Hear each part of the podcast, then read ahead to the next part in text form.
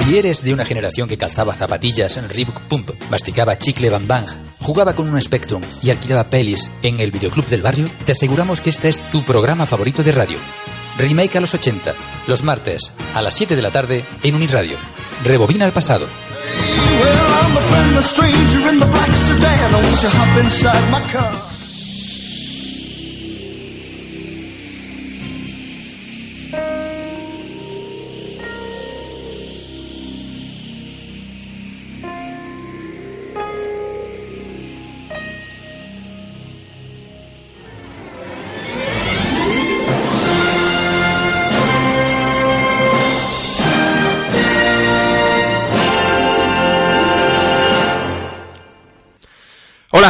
tardes. Soy de la Uniradio, de la Universidad de Jaén. Como fiel oyente de nuestro programa, nos gustaría hacerle un pequeño cuestionario sobre su grado de satisfacción con nuestro programa. ¿Puedo ver su identificación? Sí, claro, claro. Tome, aquí la puede ver. Caduca dentro de una semana. ¿Cómo? bueno, es que soy nuevo, soy de práctica, ya sabe, en periodo de pruebas. Tengo que, que llenar un número mínimo de encuestas y de cuestionarios para llevárselo al profe para que me den los créditos para aprobar la asignatura. Venga, tío, enróllese, que tiene cara de buena gente. Uno del censo intentó hacerme una encuesta. Me comí su hígado acompañado de habas y un buen chianti.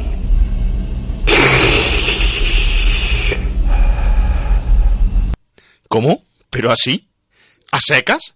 ¿Crudo? ¿Como si fuera un tartar o algo así? ¿Sin pan?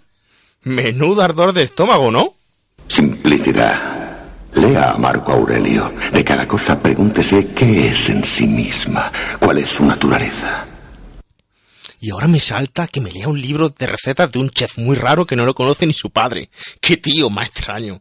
Bueno, hombre, pues nada, ¿eh? De todas maneras, muchas gracias. Si me suspenden no pasa nada, ¿eh? Que de todas formas le recomiendo que escuche Remake a los 80. No, eso es circunstancial.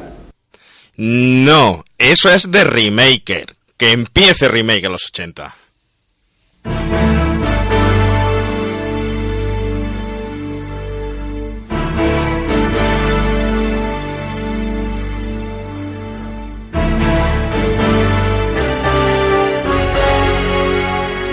Remake a los 80. Nos adentramos en el videoclub. Emociones y recuerdos con los mejores estrenos de cine de aquel momento. Dirigido y presentado por Juan Pablo Videoclubsero. No olvidéis vuestro carnet de socio remaker.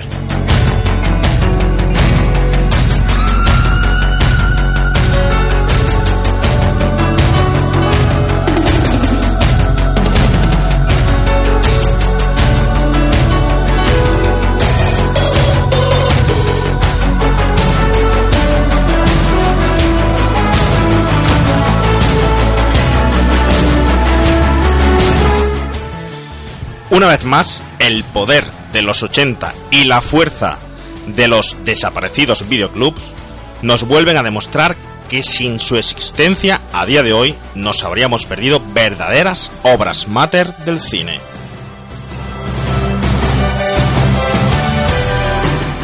Hoy hablaremos de una película de culto, ya proclamada como una de las mejores películas de la historia del cine, El silencio de los corderos, película cuyo éxito en los Oscars es conocido por salvar una entonces arruinada Orion Pictures.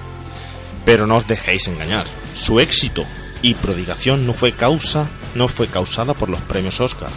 El film estaba hecho y ya era bueno de por sí. Daba igual con o sin premios. De hecho, Orion tomó la decisión de invertir en convertir El silencio de los corderos en un éxito. Este fue el motivo de su corta ruina. La película había sido un gran éxito de taquilla, pero al inicio de la temporada de premios la cinta ya estaba a la venta y alquiler en VHS. Los videoclubs y el videoclubsero ya había hecho su trabajo. Aquel perenne personaje que asomaba su cabeza por el mostrador entre carátulas ya le había hecho su correspondiente publicidad a esta película.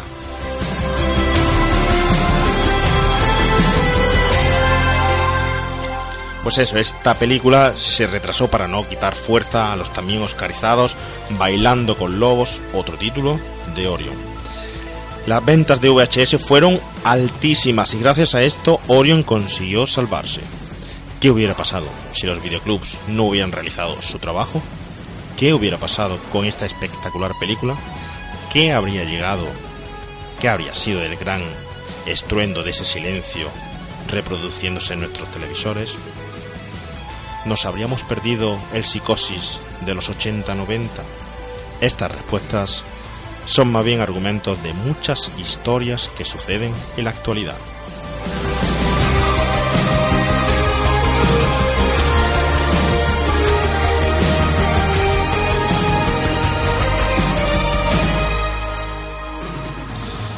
Buenas tardes, remakers. Nos encontramos como nos quedamos. En el mismo sitio, hace una semana, con la misma compañía, con diferente película, pero no por ello menos intensa, también llena, cargada de contenido. Pediros disculpas por el retraso de la programación, pero sinceramente he perdido los papeles. Es una cuestión de pérdida de, de papeles y nos hemos visto eh, obligados a retrasar nuestro inicio. Y bueno, pues lo que no voy a retrasar más es el saludo a nuestros contertulios, que afortunadamente volvemos a tener aquí a mi mano izquierda al gran Rafael Teruel. Rafa, buenas tardes. Buenas noches, Clarice. Oye, Rafa, ¿hoy no has traído alguna sorpresa o qué? bueno, a lo mejor sí, A lo mejor sí, a ¿no? lo mejor sí. Acércate, acércate. Ahora, ahora. Con un tío con un vozarrón como tú, no es normal que no, no lo escuche así. ¿Qué tal? ¿Has visto ya Superman? Evidentemente, Evidentemente, ¿no? ¿Qué la vi volando. Nos, nos guardamos la, Para la semana que viene. experiencia para Sí, próximos programas, eh, para la semana que viene. La semana que viene es la lucha Sí, entre ¿no? el Superman de siempre y el Superman de ahora. Ya. y a mi derecha tengo, como es siempre habitual y últimamente más habitual todavía al principio del programa, y por aquí se agradece también en la tertulia, al gran señor Javi. Javi, Muy buenas tardes, remakers. ¿qué tal? ¿Cómo ha ido la Semana Santa? Pues regular. Mucha agua, mucha agua. Oye, para la verdad es que para dos buenos semanas santeros como tú y yo, buenos vividores de esta pasión y buenos vividores de la música cofrade, ha sido una semana atípica, Muy ¿eh? atípica, muy rara. Sí. El tiempo súper inestable, que lo mismo te salía el sol, que lo mismo te caía una trompa. Sí. y- pero, Pero bueno, una no. trompa, eso. La trompa la una todos. una una, trompa. una trompa he visto yo por ahí. Sí, ¿verdad? muy de cerca. ¿Tú también has visto ya Superman? No lo he visto, que espero verla mañana. No la has visto. Y oye, eh, ¿habéis visto la película? Porque con esto de Semana Santa como esto rija, el encebollado típico de aquí la, y la madrugada, ¿no ha dado tiempo a ver la película? o Sí, sí. Pues claro, sí, sí, el cine es lo primero. De todas formas, es una película muy vista. Sí, ¿no? Porque luego nos, nos gustó en su momento y, Y además que que tan buena. es típica de la parrilla televisiva, ¿eh? Todos claro. los años un par de veces cae, ¿eh? Un par de Sí, veces. y hay que verla. Además, de verdad que apetece, ¿no? Una película que no, que no cansa en ningún Sí. momento y la estás viendo ya sea los 80, los 90, los 2015. ¿no? Pero. ¿hay alguien que no lo ha visto todavía? sí, seguro que sí. Mi hijo no la ha visto. ¿No? Hay, hay, por ejemplo, uno. Pues ya y, lo- tienes y- tarea. y los amigos de quinto, vamos, sus compañeros de quinto tampoco. Yo esta sí puedo decir, yo esta sí puedo decir que le he evitado ver con mi hija. Esta sí que no se le he puesto ya. Uno de los nuestros que cayó, pero pero esta ha sido, vamos, le hemos quitado del tiro. No, imposible, imposible. Pero oye, pero no está mal que la vayan, que vayan bien. Una película, bueno, que Es ya dura, habla- muy habla- dura, es dura. es muy dura. Hablaremos de eso porque también es una película actual. Lo que sí es verdad que, oye, tengo que reconoceros que tenía muchísimas ganas de volver a la onda, que tenía muchísimas ganas de volver a estar aquí una semana, pero si eso se hace interminable. Yo no sé lo que va a pasar cuando llegue el verano y llegue la radio. Algo haremos. cierre, te- tenemos que hacer algo, ¿eh? Algo haremos, no se preocupe, una gira de verano. Una gi- no sé. Pero tercer trimestre, empezamos ter- tercer trimestre, eh, Remakers, eh, os prometemos una gran programación, los grandes programas que tenemos preparados. Igual que hoy os prometemos un gran programa, el cual veo que vamos a tener por nuestro retraso que va a previar un poco, pero no va a ser por ello menos intenso, menos importante. Y va a ser un gran contertulio el que vamos a tener hoy aquí con nosotros. Un gran crítico, aunque él se hace llamar Mini, mini crítico, pero es un Highlander de los pies a la, cabeza, un auténtico comedor, devorador y carnívoro de, de- cine. Vamos a darle paso a nuestro Highlander y vamos a conocerlo un poquito mejor, si os parece, este ochentero inmortal que hoy os traigo por aquí. Adelante con el Highlander.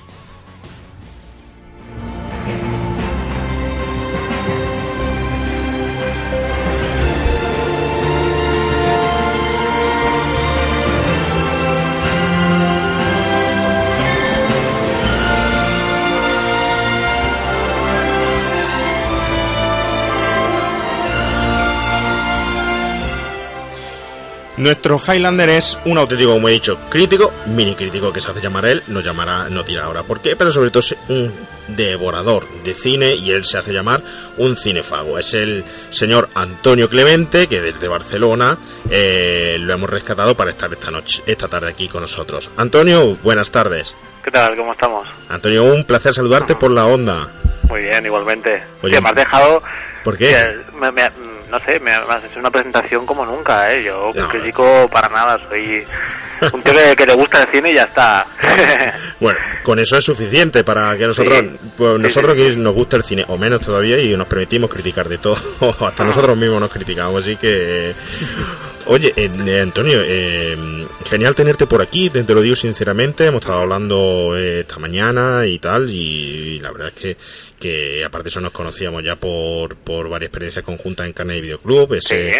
ese podcast eh, que, nos, que prodiga su buen cine también y que nos une a todos los buenos cinéfilos. como un podcast amigo, ¿no? Yo creo que de ahí han salido amistades, ¿no? Como te decía esta mañana, de, Sí. de, de gente que, que no conoces de nada y gracias a este tipo de, de Sí. iniciativas acabas entablando amistad o tertulias con gente que no has visto nunca y sin embargo tienes la sensación de conocer de, de toda la vida. Solo por compartir un- por compartir una afición. Yo creo que eso eso es muy bonito eh Pues, hombre, Sí. eso, eso aquí toda la gente está, está demostrado. Si tú supieras aquí cómo empezamos, esto empieza, empieza, como bien he dicho yo muchas veces, a partir de una iniciativa que, que prodiga Carne de Videoclub, y siempre lo he dicho abiertamente. Yo empiezo trabajando esto, en esto en la conjura de Ludovico, que me dan una oportunidad de hacer contertulios con ellos. Aquí un programa de la Uniradio también estupendo, psicología y cine. Y a partir de ahí empiezo yo una experiencia donde se une Javi, un gran tipo, un gran personaje, y también Rafa, un gran, gran, gran, gran tipo. Su, Como, como grande. Después como persona. También. Como También, ¿no? seguro que también un poquillo, claro que ¿no? sí Además, además él es un gran, gran director también eh, de cine con su con su productora también Atlantic Films. Bueno, ya conoces como hace chapiropo Juan Pablo, que son un poco exagerados, ¿verdad? pero seguro que falta no le falta razón eh Antonio, oye, queremos Dime. conocerte un poco mejor mm, como Sí. amigo de, de- de nuestro cine, como amigo de Remake, como Remaker ya que hoy es tu bautizo aquí. Y, oye, ¿de dónde, qué tipo de cine te gusta a ti? ¿De dónde te viene eso de, de mini crítico? Es que esto del minicrítico en realidad fue como una especie de, de, de broma, ¿no? Bueno, broma, de, sí, de, surgió a raíz que quería crearme un perfil en Twitter, Sí. porque siempre me gustaba escribir sobre cine y demás, pero no me gustaba Sí. eh, hacer cosas largas, ¿no? Porque tampoco tenía mucho tiempo y bueno, Sí. eran cositas de, de cuatro líneas. Sí. Entonces, bueno, pues Twitter era la mejor forma, pues escribía 150 caracteres y ya está, y lo lanzabas y fuera. Entonces, bueno, pues mira, pues surgió la idea de mini crítico y así me quedé. O sea, no, no es por nada en concreto, sino era, era por eso. No estaba cogido el nombre, que es lo que suele pasar, ¿sabes? Pero no bien, mejor así. Y, y oye, y Antonio, eh, una cosa. eh, Dime. Tú te de- declaras devorador de cine, de, como Sí, yo me un encanta. cinefago. que, que eso es un término no, no muy habitual, ¿eh? Muy viene como anillo al dedo, ¿eh? Que sea un cinefago, ¿eh? Sí, ¿verdad? Sí, sí. Un devorador. Devorador. Devorador total. No, pues sí, porque, a ver, yo creo que poner etiquetas, ¿no? Ser Sí. cinéfilo o cinéfago o simplemente un aficionado al cine. Yo creo que todo se rige por lo mismo, ¿no? Que es un compartir un hobby o, o en este caso, si yo no me dedico al cine profesionalmente, pues bueno, tengo, tengo esa afición, ¿no? Sí. Lo de cinéfago lo considero porque veo cine por ver, o sea, ve- me, veo, me da igual lo que, lo, lo que ver, a ver, no sé, no suelo ser muy selectivo, eh, aprendo viendo de todo, entonces creo que lo de ser cinéfilo es un poco elitista, eh, Sí. conforme el hecho de, ver un cine en concreto, tal, no sé yo si un- uno- una persona se considera cinéfila Sí. es capaz de ver un- una película de Good o una película de serie Z o, una Ajá. serie B, Sí, que, sí. que probablemente se rige más por clásicos. Claro. Yo veo todo. Entonces, todo. pues me considero cinéfago. Oye. ¿qué quieres que te diga? no, no, no me considero un tío que, Sí. que entienda excesivamente de cine, porque también creo que el cine es un arte que debe entretener. Pero lo Y- disfrutas, consigues disfrutar lo que Ahí es está, o sea, disfruto. Y oye, pues hay películas clásicas que no voy a decir que me parecen infumables porque a veces parece que cometes herejía. No, pero no, sí sí, sí, sí, Stanley Kubrick, Stanley Kubrick, vamos a hablarlo que claro, que hay uno de esos espacios, que el espacio y el bololito en medio, Dios mío, eso no tiene explicación ninguna. Ojo, a mí me gusta 2001, soy un gran defensor de 2001. bueno, pues tendremos un día de ducha. ¿eh? Sin embargo, por ejemplo, hay películas Sí. ahora muy de Semana Santa. Sí. Quo Vadis, Ben-Hur, bueno, entiendo tal, pero no me acaban de atrapar. No, Quo Vadis no, pero películas que Ben- disfruto. Ben-Hur, Ben-Hur. Pero no, no, no te gusta el, ah, pues no te gusta el cine religioso o el cine No me hace mucha gracia. Este No, no. tipo de cine, a mí el cine, por ejemplo, de los años 50, el famoso cine Mascop, tal, ¿no? Sí. No he visto mucho cine de ese tipo y el que he visto no me ha acabado de, era, no sé, no, Lo veo ahora de una forma muy artificial. Y sin embargo, sí que me quedo con clásicos de los 50 como pueden ser, sobre todo, yo soy muy muy defensor de Alfred Hitchcock, o sea, me chifla, o sea, lo tengo en un pedestal sí pero mm, de igual forma también del cine que hacía Orson Welles o, incluso del cine del Good. O sea, que también me gusta Plan 9, From Outer Space y películas de este tipo, ¿sabes? Pero eso es lo que te, es lo que lo que te comentaba, que hay películas clásicas porque no me llenan. Ujú. Ciudadano Kane me costó mucho trabajo verla, ahora sí que la disfruto como tal, ¿no? Madre mía. O incluso Blade Runner, me costó 20 años ver Blade Runner. Sí. Y ahora, pues bueno, son películas que sí que es verdad que les he cogido un poco larga, más gusto tanto. y, y las disfruto más. Dice Rafa que es larga de Blade Runner, tanto, pero tanto no, no. porque- ¿Cómo va que te costará 20 que- años? Es que esa creo que es la versión super extendida del director, que es la que se acaba ahora. No, hombre, yo te entiendo, Ciudadano Kane, yo no sé, ¿vosotros habéis visto Ciudadano Kane? Sí. Yo, eh, Antonio, yo te, te- te tengo que confesar que a mí me la pusieron en octavo de GB. Como y era, eh, fue, fue una excursión a, a- a la- al salón de actos. Que- eh. que- que va- vamos de excursión, vamos a ver una película, tal y cual. Cuando, cuando me la pusieron, yo estaba deseando de volver a clase de religión. Además por eso. el- con- yo creo que Se por la edad, convirtió en la ¿no? asignatura favorita. ¿eh? sí. Estás- cuando estás en octavo, Sí. séptimo, y dices, coño, lo que menos te apetece es ver una película en blanco y negro. Ya, ya eso es como un cliché que dices, en blanco y negro, ¿sabes? Y bueno, luego Bueno. te puede gustar o no, pero ya la ves con otro con otro aire. Oye, una cosa muy interesante que has dicho, y es que eh, ves todo. Y eso me parece a mí fantástico, porque realmente cuando valoras la- los buenos metrajes, es cuando ves todo, ¿no? Yo tengo un amigo mío que nos autoproclamamos doctorados, doctores del cine de catedráticos del cine de terror, porque es que nos apasiona. Sí, ¿eh? Y es verdad que hemos visto cada truño. Que, que claro, que esas son las que luego dices, oye, pues Sí. cuando ves una película buena, Sí. es, cuando, es cuando realmente la valoras, ¿no? Ya, cuando has sí. visto el resto, ¿no? Hay Claro. gente que hace selección, es muy, muy selectiva, y yo creo que de esa manera no valoras tanto Sí. una película buena. Sobre todo Ah, el cine claro. de terror. Sobre todo en el cine de terror. Sí, porque además el cine de terror puedes crear, hay grandes películas que si no has visto cine de terror no te van a gustar. Claro. Es curioso, en el cine de terror pasa, pasa eso, porque tú le dices a alguien, mira qué película, que de verdad es de miedo, que yo he visto mucho de películas de terror y no me ha asustado ninguna, pero esta sí, se la pone Sí. Y después dices, pero no tiene tanto Sí, miedo, sí, pero no sí, tiene sí. tanto miedo y es porque, claro, por, por eso, porque le falta todo, No has visto todo el recorrido. todo el recorrido a esa película. Claro, Claro, Claro. claro. No, y además que es lo que comentabas, yo creo que en el cine de género de este tipo, de Sí. terror, ciencia ficción, yo soy devorador de ese tipo de cine, o sea, es mi género favorito, Sí. terror, suspense, ciencia ficción. Eh, creo que, en cierto modo, eh, el hecho de ver mucho eh, te ayuda a encontrar joyas, joyas que la gente pues, Sí. oye, desconoce, nunca habla, y así pues descubres directores Sí. potentes que no han salido de la serie B porque no, nunca han trabajado para la industria, pero, Claro. pero coño, eh, Sí, encuentras gente... Totalmente de acuerdo. Yo tengo un amigo que decía lo mismo del porno.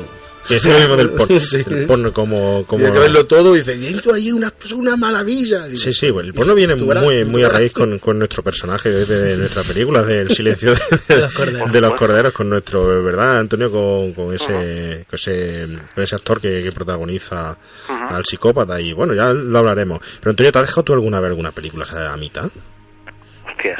Hostia, me habré dejado muchas. Sí, ¿no? Incluso dormirme, sí, sí, sí. A ver, Pero, ahora pero, no. pero dormirte no es pecado, ¿eh? Sobre todo si, si las pones a las 12 de la noche y después de toda la tarea del día y tal, pero... Yo me acuerdo de la primera película que tuve que quitar. ¿Cuál fue? fue? El Conde Morty. Hostia, Te juro de verdad. ¿eh? Tuve que, la tuve que la quitar. tío. Digamos, soy- yo también soy un devorador de películas. Sí. Soy eso. He sido mucho tiempo cinófago y misófago. Y, Y, y sí, todo. Y sófago, sófago son las del, so, Y- y- de sófago de, del sofá. sofá, De sofá. sofá, sofafago también sí. y, y sí y esa no pude no pude tuve que quitarla era horrible a la mitad de la película dije no puedo más con el bigote a rozar por Dios Madre mía. Sí, me he dejado mucho cine, ¿eh? o sea, Sí. Última, sobre todo últimamente. Yo creo que tenemos tal tal eh, eh, acceso a, aunque es ahora un cliché, el hecho de poder acceder a, a- a cualquier tipo de película en cualquier momento y tal, que que, tam- que tenemos más, eh, digamos, podemos ver más películas, series, más como lo que quieras en el poco tiempo que tenemos. O sea, creo que nos ha adelantado la cantidad de, de, de- de material que tenemos por ver, ¿no? Sí. Al poco tiempo que tenemos.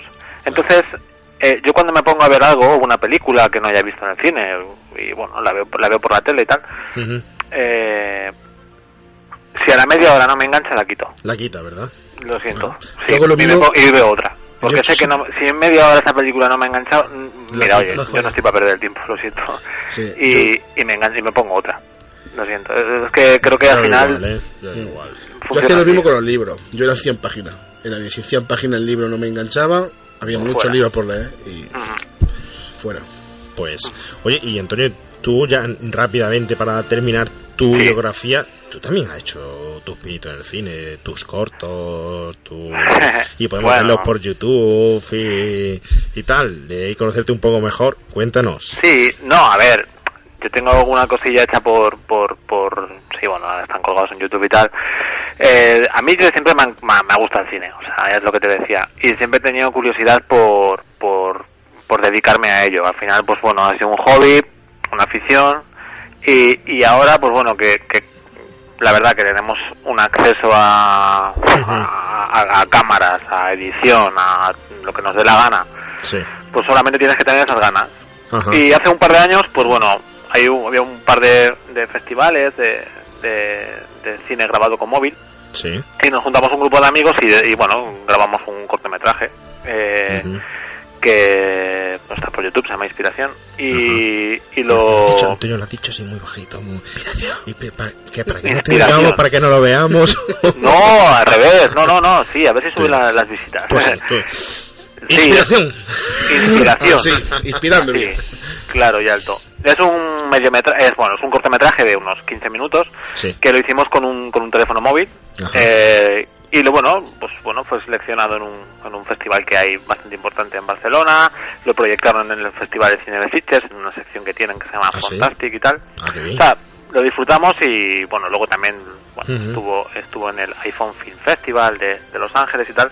Y bueno, a ver, estuvo, estuvo bastante bien, o sea, es un corto que para ser la primera experiencia, eh, bueno, pues la consideré bastante atractiva. Sí. Y ahora pues bueno, estaba, estamos, bueno, yo y un, y un amigo, estamos dándole un poquito de, de caña a otro nuevo guion, a ver si sale alguna cosilla. Y a modo de curiosidad, eh, estamos el mismo grupo que nos juntamos para hacer ese corto, Sí. somos muy fans de Indiana Jones y estamos preparando un fanfilm de Indiana Ajá. Jones, una película de... Sí. de- Algo he visto, pues, algo he visto, de verdad. Sí, sí, sí, sí, sí, sí. Algo- sí. merece la Es pena un- decirlo, sí. Se llama Indiana Jones y la corona de espinas.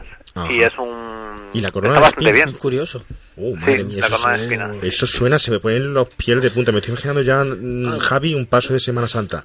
Y Indiana Jones detrás, Indiana ¿no? Jones. Eso, mira, lo incorporamos, cojamos cualquier Cristo y Indiana Jones así, intentando alcanzar la corona. Ah, es que aquí somos, aquí somos muy, hay que decirlo, somos muy cinéfilos, pero eh, somos muy frikis también de la Semana Santa, hay que decirlo, y bueno, aprovechamos nuestro filón que estamos en post Semana Santa. Sí, vienen con las pilas cargadas. Luego ya no podemos, pero ya nos pegan. entonces, ¿sabes?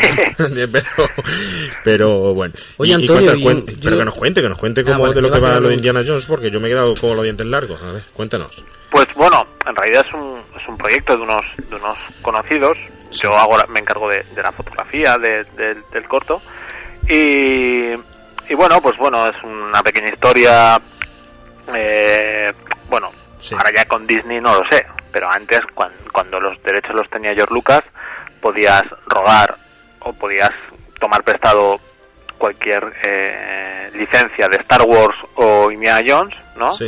y siempre y cuando no sacaras ningún rendimiento, ningún aporte económico, o sea, Económico. que no ganaras dinero con ello, tú podías eh, optar a hacer un, un- un corto o, un- o una peli o lo que te diera la gana con esos personajes, ¿no? No tenías Sí. que pagar royalties ni, ni historias. Ahora con Disney no lo sé. Pero Sí. bueno, nosotros estamos ahí liados y bueno, empezamos a rodar hace un par de semanas Sí. eh, pues una secuencia y tal.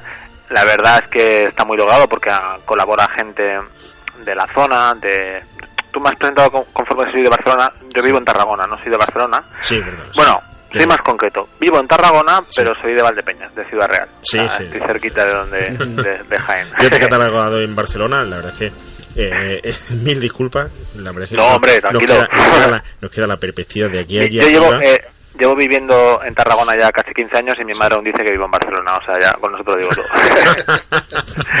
es lo que tiene. Pero tu madre se pero lo bueno. permitir, a mí, a mí no. Sí. Y nada, y bueno, estamos ahí en ello, estamos tra- estamos bueno, dándole bastante es algo un poquito serio porque nos te digo, tenemos material, tenemos han entrado a participar también varias cof- cofradías de, de representaciones de- religiosas como la Pasión de Uldecona y tal. Ah. Y oye, la verdad es que pinta bastante bien. A ver si las expectativas se cumplen porque desde luego la gente pregunta y tal y esperemos por lo menos estar a, Y se a supone, la altura se con el hype. por lo que intuyo, se supone que va a ser una aventura de Indiana Jones en busca de la corona de espinas. Eh, exacto, sí. Madre y hay una trama.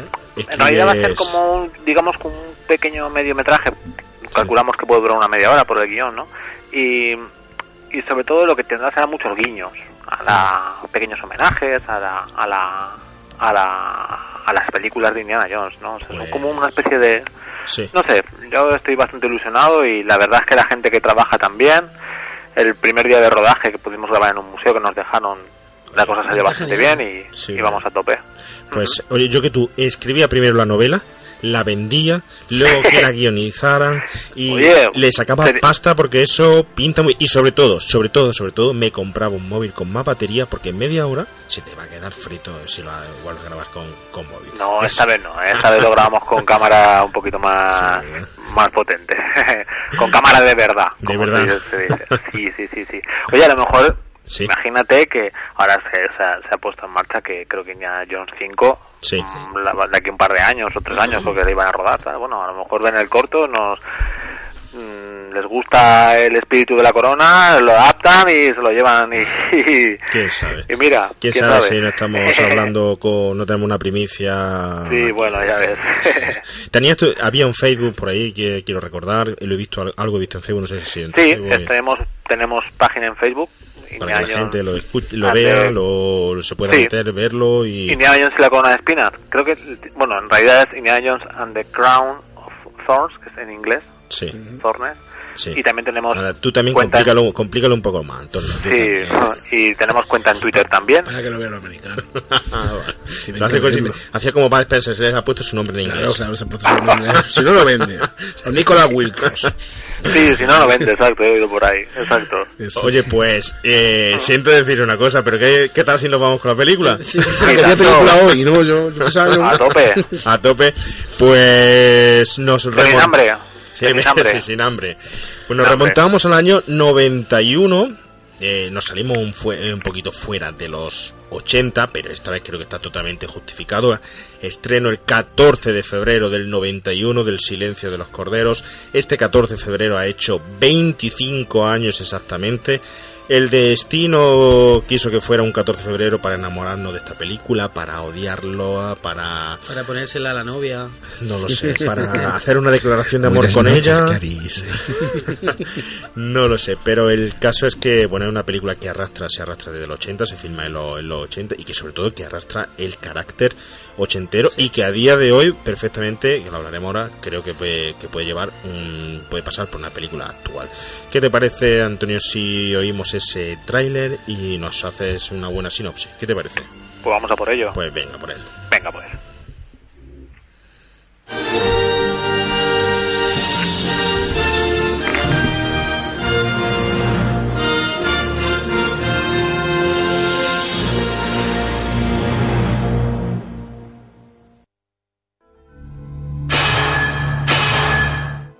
¿Se asusta fácilmente?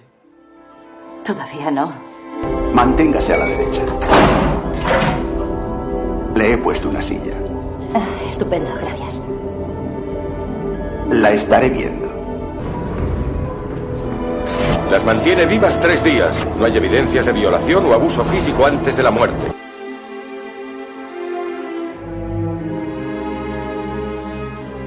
Con el autodominio de un hombre maduro, scout, preciso y nunca impulsivo, no parará jamás.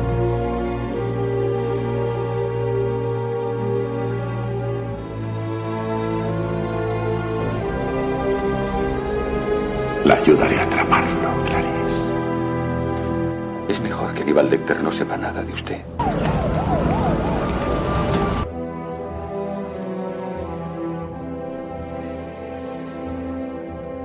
Es un monstruo. Un psicópata absoluto. Es muy difícil capturar a uno vivo. Quid pro quo, yo le digo cosas y usted me dice cosas. Su problema es que necesita disfrutar más la vida. No está mal, Starling. Le presento al doctor Aníbal Lecter.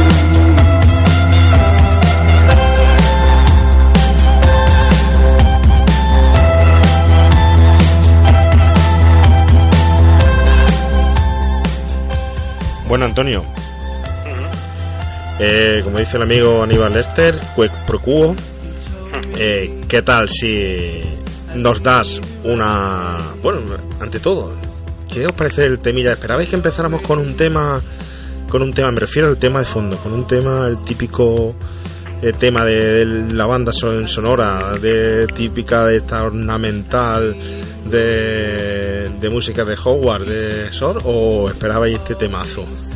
Hombre, este mazo no me lo esperaba. Pero que sí, que hubiese puesto Hogwarts Sword también hubiese estado muy bien. Sí. Eh, Sabéis qué escena corresponde, ¿no? La... Antonio, ¿a qué escena corresponde la musiquilla? Bueno, esta es cuando, cuando se está él maquillando y está poniendo el traje de piel de mujer, entiendo. Sí. Es, es que a mí me parece una escena bestial, ¿eh? Bueno, Es que es sublime. O sea, ese, ese, ese trozo es como si hace, digamos, a mí, a mí el silencio de los corderos, Sí. eh, considero que es una película un poco ambigua, ¿no? En el sentido de que, mm, de que juega con dos, dos conceptos, como es el del el asesino en serie, el que, el que conocemos de toda la vida, Sí. que puede ser el, el personaje que interpreta el de Buffalo Bill, Sí. y, y luego, entre medias, nos, nos mete a otro asesino Sí. en serie, que es Aníbal sí, sí. Lecter, que es como un puente, un enlace, y al final estás viendo una película de asesinos en serie donde hay dos totalmente opuestos, diferentes, Sí. y que se sale de la, de la, de la regla general, de la norma general. Entonces, para mí, que Buffalo Bill en esa escena se muestre tal como está, considero que es el, el momento en el que nos enseña al público su obra, o sea, su Sí. obra final. O sea, el hecho de decir, Sí. "Mm, esto es lo que estoy haciendo. Porque antes has estado viendo, pues, como a una chica le cortaba parte de la piel, a otra la secuestra y tal, pero no ves nada. Claro. Y por eso esa, esa escena tan impactante. Bueno, y Yo cuando, lo, y cuando lo ves desnudo y lo ves que, que, que tiene sexo de mujer y tal, pues te quedas. Yo recuerdo cuando vi esa escena, bueno, claro, yo cuando vi esta película la primera vez dije, coño, hostia, Sí. qué cosa más rara, ¿no? Pero claro, que podía tener yo 13 años o 14, no Pues, sé. eh, eso es lo que vamos. ¿Cuándo viste tú esta película por primera vez, Antonio? Pues mira, esta película fue casualidad. Eh, yo la vi El año después de que ganara el Oscar, la vi por Canal Plus, la dieron en Canal Plus, Sí. y hizo una, una maratón. O sea, Ajá. me acuerdo que eh, ponían El Silencio de los Corderos y después ponían Misery, otro peliculón, o sea, una, una barbaridad. Me impactaron las dos mucho y, Y no salí alucinado. ¿Cómo? y no dormiste esa noche, claro. Pues la verdad es que no, no, no, no lo recuerdo bien, pero sí, sí que recuerdo, hacía muchos años, o sea, creo que estoy hablando del año 92. 92, ¿no? sí, yo también la vi en Canal Plus. Sí, 92 creo que fue por ahí. Hostia, pues han pasado casi mm, 25 años, o sea, y, y aún tengo esa me- ese, impacto de, de- de la película, Sí. de ver algo diferente, ¿no? Casi Sí. algo más que por el personaje de Aníbal Lecter, Sí. que luego es un personaje que quizás, con la edad que yo la vi, a mí personalmente mm, no acababa de entender Sí, sí, sí, sí. su relación con, con Clarice, tal, ¿no? Luego eso sí que es verdad que cuando tú maduras, pues empiezas a ver otro tipo de cine, ¿no? Bueno, otro- tipo de... Me refiero, le empiezas a sacar más, más punta al lápiz, ¿no? Claro. Sin embargo, me quedé con la escena de, de, de Búfalo, Búfalo, Búfalo, y yo recordaba más el Silencio de los Corderos como una película de Buffalo Bill que no como Aníbal Lecter, ¿no? Y, eh, Rafa, ¿tú cuándo la viste? Pues igual que como en el 92 la puso Canal Plus, que yo en esa época lo tenía, no, mi padre lo había, lo había mm, Sí. pagado, abonado. Y ¿Lo había pagado? No. Tú Sí. tienes pinta de que se lo robas al vecino. No me No, eso ya fue en el No, 2000, no. por, los, por las para, las para tarjetas. no, y las tarjetillas. En el, tarjetas. noven- Tarjetita. en el 92 todavía era barato y se podía Sí. pagar. Y, y Yo sí, no tuve Canal Plus hasta que me casé. ¿no? Pringaillo. y entonces pues no me cachondeo es una de esas anécdotas pues sí, Sí. pues sí, pues estaba, estaba chula Anécdota. Venga, cuéntate anécdota anécdota. ¿quieres contar una anécdota? ¿ya que una anécdota? No, no, venga. No, no, ¿Cuándo viste la película, Rafa? en el 92 92, sí, ¿no? tendría- yo ya era un poquillo más bueno, tendría, yo no soy del 76 pues ¿Fuiste consciente de cuando la, cuando la Sí. viste? Sí. Sí, sí, sí. Me, le pasó como es que también me gustó, a mí sí me gustó el personaje, pero la historia para mí era muy, Antonio Hopkins era muy secundario. Ujú. Ahora, con- al verla después con los años, ha ganado mucho más protagonismo en mi mente. Sí, en, en tu mente. mente, Esto, mi si te mente. das cuenta, Antonio, esto es. Tú decías que la película que El silencio de los corderos es mm, eh, como un doble personaje. Hablamos de un conjunto de psicópatas, todos ellos dos eh, son la antítesis uno entre otros y uno se mete perfectamente en la mente de otro. Pues tú imagínate, esto es un programa que está libre de estar en directo de un grupo de psicópatas hablando de una película llena de psicópatas. Exactamente. Sí, sí, sí. Y Estamos- eso ya es, la- es- vamos, El, el germen de, de- de- de- Exactamente. Lo ha definido, lo ha definido perfectamente Javi. Javi, cuenta, ¿cuándo lo has visto? Pues mira, curiosamente yo la vi por primera vez el año que se estrenó Aníbal. Aníbal. Claro, porque yo soy más joven que vosotros. Entonces yo esa película cuando, cuando salió En tendría el 2002 creo que fue. cinco Aníbal, años 2000. por ahí. Entonces, eres- Uno, tú eres un 2001. vacilón. Soy más joven que vosotros. soy Es, más joven que es que es la realidad, es la realidad. Venga, sí, menos mal que te estamos aquí de Es la la buena realidad. vieja escuela, venga. Pues salió Aníbal y como yo soy un friki máximo de- del cine de terror y yo me iba al cine solo Sí. porque mis padres hubo una época que bueno, luego os contaré que me iba al cine solo mientras mis padres hacían la compra al Prica. Y dije de ver Aníbal y me dijo mi madre, pero si quieres ver Aníbal, Yo eso no me lo que creo. Tus padres cuando se iban a la compra, tú sacabas la película por no sé que tenía guardada, que eso me lo han dicho muchas no. veces, Era ¿sabes? chico. Y te iba al prica, tú cogías. Y me iba al Prica y la- y te proyectaba. tú al prica a ver Y la proyectaba. Venga, anda, cuéntate, que te creeremos, venga. No, pero es cierto, ¿recordáis? Es que no sé si sigue todavía, no sé si sigue haciendo. Los sábados por la mañana había una sesión matinal Los que el cine era más barato, pero cuando yo, lo que yo digo era un sábado. Sí, era un sábado. ¿Y se sigue haciendo? No, ahora son los domingos. Los domingos. Pero no es más barato. Ah, igual, ¿no? Igual. Pues ahí era más- la sesión matinal esa que era la- a las 12 de la mañana o cosas así. Pues era más barata y mis padres se iban a hacer la compra y a mí me dejaban en el cine. Ah, vale. Y yo he visto Space Jam, he visto Flavor, todas las películas de esa época. Pues me emperré en que quería ver Aníbal. Y como ya te conté aquella vez que mis padres no me dan. Que mis padres aquí no había filtro, aquí Sí. lo que quieras ver lo puedes ver. Sí. Y entonces me dijo mi madre: si quieres ver Aníbal, antes tienes que ver El silencio de los corderos. Y te jodió Aníbal. No, yo me imagino. Te hubiese gustado mucho más Aníbal si lo veas. Yo me el- el- yo creo que el problema que tuve en aquella época es que como era muy chiquitito, pues yo creo que la película no llegué a entenderla del todo.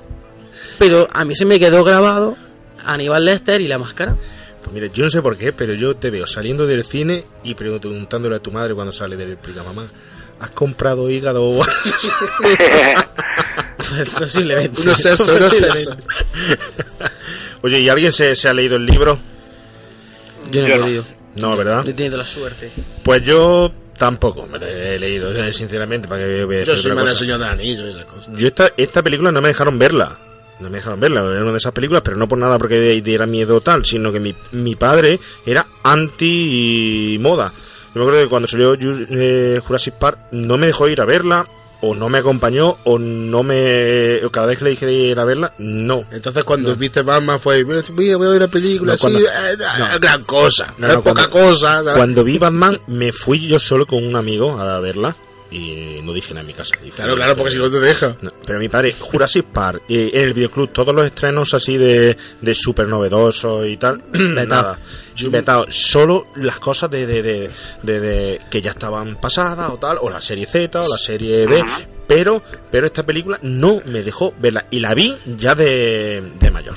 Tuve que verla ya de, de mayor. Tengo un recuerdo anecdótico. Venga, Anécdota. Sobre Batman, el estreno aquí en Jaén, Sí. que fue, eh, me acuerdo en la avenida, la cantidad de gente que había en la puerta, la Batman de Tim Burton. Pues ese cine de avenida, madre O sea, y No además que sí, la- o sea, la- salió hasta un herido, tío, de, de la gente ya empujando, madre mía, qué locura para ver Batman. y tampoco era tan buena, ¿no? No es buena Batman de Tim Burton, bueno, vamos a dejarlo que ese debate lo, lo vamos a Yo- dejar. Lo vamos a aplazar. A ver, Antonio, cuéntame. No, mira, casualmente, hablando de videoclubs, Sí. eh, mi primera experiencia con un videoclub fue con Batman, Ajá. pero fue muy curioso, o sea, mm, yo recuerdo, o sea, yo mm, nosotros en mi casa no teníamos vídeo, Ujú. Vídeo- luego el vídeo lo tuvimos más tarde, nos, nos lo regaló mi abuelo, Sí. que recuerdo que llegó con una caja eh, de un vídeo que era de la marca Amstrad, Eso es un abuelo. Eso es un abuelo que te regala un hostia, tío, y, eh, y mi hermano y yo, hostia, el abuelo nos ha regalado un ordenador. Amstrad. y no, era un vídeo, pero un vídeo eh, Sí. fabuloso. Bueno, la cuestión es que Sí. antes de tener nosotros el, el vídeo lo tenía mi abuelo ¿no? y, y, él pues tenía la costumbre de cada sábado pues iba al videoclub y alquilaba alguna peli pobre hombre pues tampoco iba miraba la carátula tal le gustaba la película que le gustaba y la alquilaba entonces cogimos el la manía yo y mi hermano de que cada sábado pues bueno mi abuelo pues nos traía una peli entonces yo le dije abuelo nos tienes que traer la película de Batman Ajá. y mi abuelo, vale, vale, tal. Cuando llegamos a- el sábado a su casa a ver la película, hostia, abuelo, ¿dónde está Batman? No, es que Batman es para mayores de 13 años.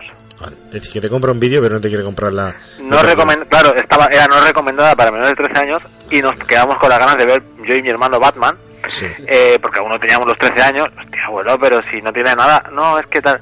Pero a cambio nos descubrimos otra película fabulosa que nos alquiló, que es Cariño, he cogido los niños, Ajá. que nos lo pasamos Teta, mi hermano y yo, y Batman esperó pues un par de años más, ¿sabes? Ya. No hay mal aquí en el cine de videoclub, no hay mal que por ello no venga. Ya lo hemos dicho Exacto. de- de la entradilla del programa, si no fuera por los videoclubs y su, su esfuerzo videoclusero, no. Sí, sí, sí, no, la además- película, como en este caso El silencio de, de los corderos.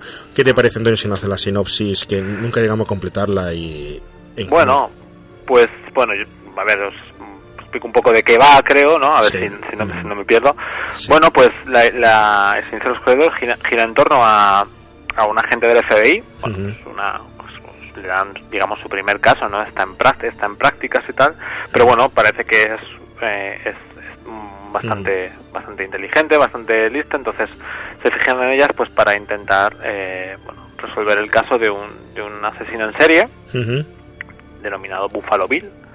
Y bueno que secuestra aquí se puede hablar con spoilers no Sí, vamos, quien no haya visto, ya lo hemos dicho aquí más más de una vez. Quien no lo haya visto es para Quien no lo haya visto, no decir que, apa- que apague el programa, porque eso sí sería un Claro. sacrilegio. Quien no haya visto el, la, la película, mm, más vale que. Que apaguen. pues la cuestión es que bueno este tipo pues se dedica a tiene tendencias psicópatas relacionadas con el sexo con tal. Él tiene un- él, él tiene tendencia a, a travestirse de mujer y bueno su, su máxima será conseguir a través de piel humana pues hacerse un, un- traje de mujer no para ello eh, alguien que le puede entre comillas ayudar es otro psicópata es famoso Aníbal Lecter Aníbal Aníbal, el caníbal Sí. que bueno está poco dispuesto a colaborar Ajá. Eh, entonces bueno Clarice eh, a- intenta eh, acceder a este a este personaje la que- jovencita que. Clarice, recién. ¿Cómo? bueno, la jovencita Clarice, que ni se ha graduado todavía, ¿verdad? Intenta. Exacto, intenta bueno acceder a Aníbal Lecter, al personaje que hace Anthony Hopkins, Ujú. y bueno intentar extraer la información y al final surge una química entre entre ambos Que de una forma u otra pues llega a, a ayudarle o, o a base de pistas muy pistas muy sutiles muy de, de inteligencia ¿no? que también a veces es un poco lo que demuestra la película la inteligencia de ambos no porque es una película como muy demente Sí. eh, pues llega a, a, a lograr eh, descifrar el, el caso de, de Buffalo Bill lo encuentra y, y bueno y es condecorada y todo el jaleo La verdad es que eh, yo creo que esta es una de las películas más difíciles que hay mm, para hacerle una sinopsis. La Hombre, es que es- creo que haces un poco el argumento, porque Claro. hacer la sinopsis y tal, un poquito más no sé extensa, que diga, por es un, difícil. un cocinero innovador que lo encierran. Sí. Cocinero innovador. Sí, un nuevo Y, el FBI pues, está interesado en sus platos y sus cosas. Cambiar de, men- de menú para el rancho, ¿no? De... Claro. cocina. La verdad es que es súper es súper complicado. Antes de pasar a la escena mm, lapidaria, eh, yo sí creo que hay que pararse un poquito, un poquito eh, mm, el tema de, de la novela, del Silencio de los Corderos, de Thomas Harris. Creo que, si no me equivoco, esta novela era la de cuatro, era la segunda. Era la, la segunda novela que, que se hacía. Y Sí, bueno, creo que era la primera del Dragón Rojo. Efectivamente. que no, no lo sé, hablo un poco de memoria porque la verdad Sí. es que... Sí, yo el primer dragón rojo, yo tenía entendido que eran tres novelas. El dragón rojo, Silencio del Cordero y Aníbal. Aníbal. Ajá. sí. El hecho es que, que, bueno, dicen que en este caso Thomas Harris, que el, el escritor de la película, se inspiró en un asesino de verdad, ¿vale? Llamado Williams Coyne, que, bueno, eh, actuó y escapó de la cárcel alrededor de los años 1930. Escapó de la cárcel en el 34. Y te- terminó co- cometiendo actos de este señor de canibalismo y varios asesinatos. En estos años Thomas Harris era mm, muy jovencito y dicen que quedó marcado por esas noticias de, de esos asesinatos de, de este señor y a raíz de ellos se inspiró para realizar la novela. Luego hay otra vertiente por ahí que dice que hay un asesino galés llamado Jason Riggs que, que asesinó y destripó también a un guardia en una prisión y tal, y que también puede estar basado en eso, pero la inspiración principal es en el asesino en Williams eh, Coyne. Y luego también dicen que, que el señor Harris, el señor Harris no ha visto ninguna de las películas. No ha visto ninguna por el hecho de que eh, por lo visto ya eh, una de sus películas la, llevó- la llevó la BBC a, a serie y bueno mm, vio el primer capítulo o vio la película no sé si era una película serie no, no lo tengo muy claro eso pero sí es cierto que le condicionó en la escritura de las siguientes eh, Novela. los- novelas de de la misma serie, de la misma serie o de la misma película y el hecho es que ya fueron un fracaso y le fue fatal entonces para no condicionar el resto el resto de, de escritura con respecto al personaje de Aníbal no ha querido ver eh, ninguna ninguna pe- película. Pero lo que sí es cierto que bueno se, se asesoró bastante bien no sé si conocéis el personaje al policía de eh, muy famoso en Estados Unidos que acuñó el título este de de homicida en serie el señor Robert Ressler. No sé si os suena. No, a mí no. bueno pues cuento esta pequeña anécdota Anécdota. Venga, dale. El- creo que, que interesante por el señor Robert Ressler quizás creo que es el alma de la película de, de- de Aníbal eh, porque creo que él tiene la llave de todo lo que lo que es la, la película en sí en sí eh, Ressler era es un criminólogo hace poco estuvo en España estuvo en Valencia dando una conferencia y tal y este señor trabajó codo con codo con Thomas Harris en, todo, en todos los libros que escribió de la saga de Aníbal Lester.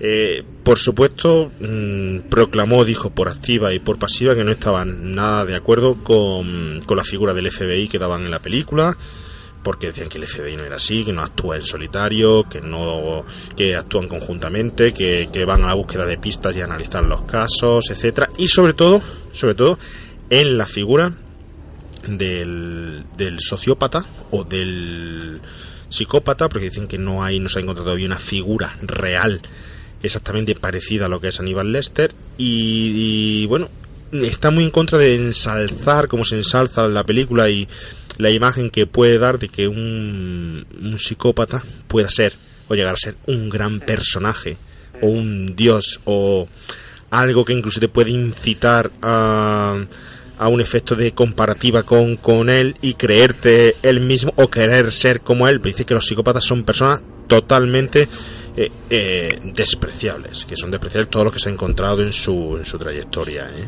Pero después te adaptas y ya está. Y ya te, Y se te cambia, se te eh. cambia el concepto. Pues, no, eh, es bueno que hay por ahí unos vídeos de este señor, de wrestler, es bueno saber si alguien está interesado saber de él, porque, bueno, eh, ayudó, ayudó en la novela también esta de Domingo Negro, eh, en Dragón Rojo, en El Silencio de los Corderos, eh, es decir, Harry en este caso era una esponja y absorbía totalmente de, de este señor. Y él tiene la clave. Los personajes dice que por ejemplo los, el personaje de la chica de Clarins eh, era real solo que no era una chica novata sino que en ese año que se escribió la novela era la única chica que había en el FBI la única entonces se basaron en el perfil de esa chica, cómo era físicamente, etcétera. Y bueno, eh, por ahí hay varios artículos y varias notas que interesantes sobre este señor Robert eh, Ressler. ¿eh? Eh, Este señor fue el que acuñó el término ese de asesino, asesino en serie. Así que que Cada vez que ha- hablo por, veo el, el- bueno esto va aparte Sí. del silencio de los corderos y veo a Judy Foster como agente del FBI hay una peli sí, que, que es una chorrada de película de Rebecca de Morney que se llama Mujeres del FBI no sé si la conocéis sí, me suena, me suena, sí, sí, sí. pues es que la tengo en mente o sea esa película cada vez que y va básicamente es el mismo personaje que hace esta tía Jodie Sí. Foster en la película no va sobre un va- do- do- do- ves como si ella la, Sí. la Rebeca de Mornay pone digamos la fuerza y tal y luego hay otro que es la inteligente y como que se ayudan y tal y siempre me recuerda a este personaje es una peli de estas que veas por, es lo que os digo como veo de todo es una Sí. película no sé si es de los 80 o de por ahí ¿sabes? y es una peli que siempre me Sí. recuerda a Judy Foster en el sentido de Pero mujeres sale- del FBI ¿Pero será Judy Foster o...? no sale Rebeca de Mornay Ah, Eh, la actriz es Rebeca de Mornay Ajá. antes de antes de hacer la, la película de La mano que mece la cuna antes de ser la- conocida por esa película Como la verdad es que hay un montón de parodias de esta película que luego se parodió muchísimo, El silencio de los corderos y... Hay, un- que hay una típica parodia de este tipo, una spoof movie de estas, ¿no? Se llama El, El silencio, silencio de los no me acuerdo. de los borregos. De los borregos, sí, sí, exacto. Sí, sí, sí. Y la frase, típica frase esta de Buenos días, Clarín. Hola, Clarice. Hola, Clarice. La- pero la verdadera frase es una anécdota también porque se ha recordado, ha pasado a la historia Anécdota. mal. Anécdota. ta, ta, pues la verdadera frase es buenas noches, Clarice. Pero Ajá. ha pasado historia como hola, Clarice. Hola, Clarice. Y sale los Simpsons, eh, muchísimos. Uf, sí, claro, como. Igual que la careta, ¿verdad? La careta que sale nada más que Sí. una escena. Y fíjate... La repercusión tan la grande, repercusión que ha tenido, ¿eh? Y Bueno. es que es muy muy inter- bueno no sé si lo dejamos para lo de las escenas lapidarias Sí. y analizamos un poco ciertas escenas pero. Muy muy Sí. no sé ahora si queréis hablamos un poco Pues de venga, vamos a pasar a la primera escena lapidaria. ¿Qué Mm. os parece? Vamos a ir directamente a, e- a ella y vamos a comentarla. Vamos por un, vamos por un plato fuerte ya. Venga, va. Venga. Ganas.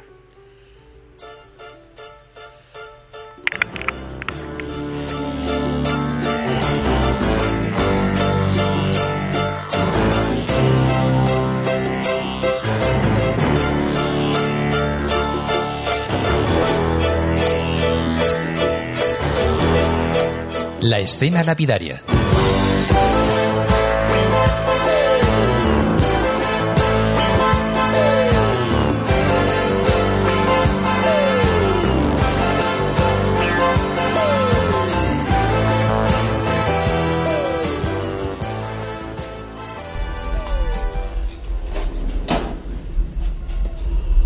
Y ahora, dígame, ¿qué le ha dicho Mix al pasar? Mix, el múltiple, el de la celda de al lado. ¿Le ha susurrado algo? ¿Qué es lo que le ha dicho? Ha dicho, desde aquí huelo tu coño. Comprendo. Sin embargo, yo no puedo.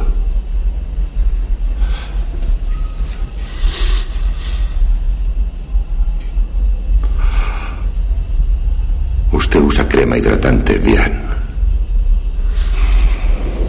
Y algunas veces se pone l'air du temps. Pero hoy no. ¿Son suyos todos esos dibujos? Ah. Ese es el domo visto desde el Belvedere. ¿Conoce usted Florencia? ¿Tantos detalles solo de memoria? La memoria, agente Starling, es lo que tengo en vez de una bonita vista. Bien.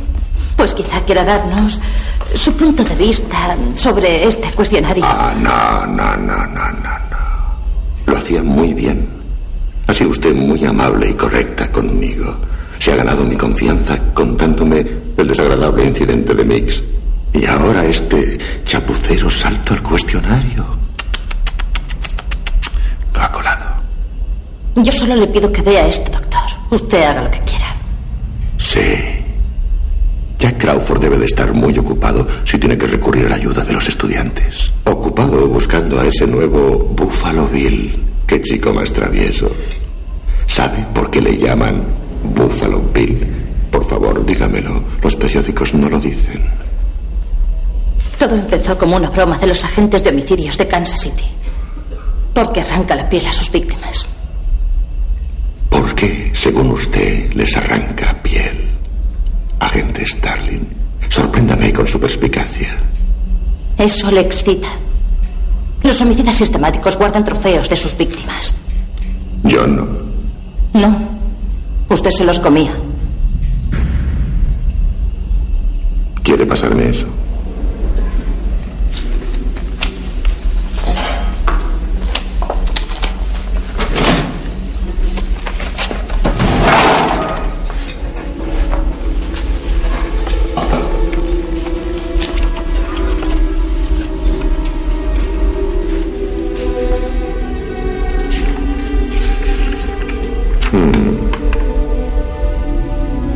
Agente Starling, ¿cree que puede diseccionarme con este burdo instrumento?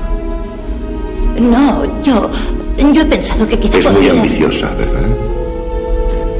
¿Sabe qué aspecto tiene con ese bolso bueno y esos zapatos baratos? Tiene aspecto de hortera.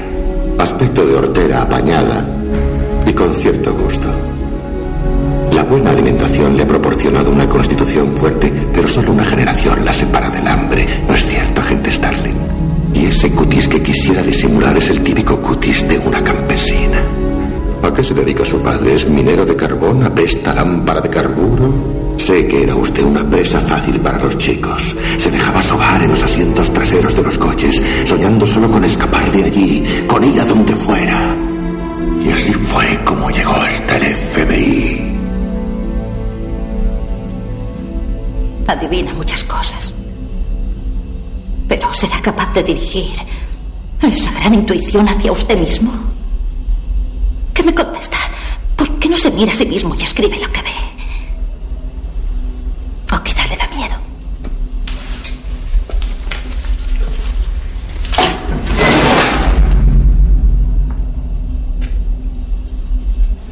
Uno del censo intentó hacerme una encuesta. Me comí su hígado acompañado de habas y un buen chianti.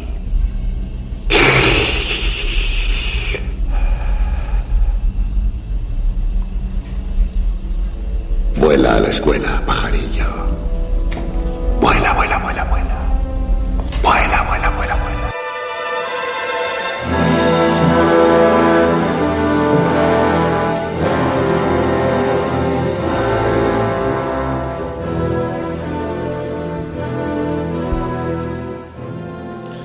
Bueno, Antonio, eh, ¿se te ha abierto el apetito? Uf.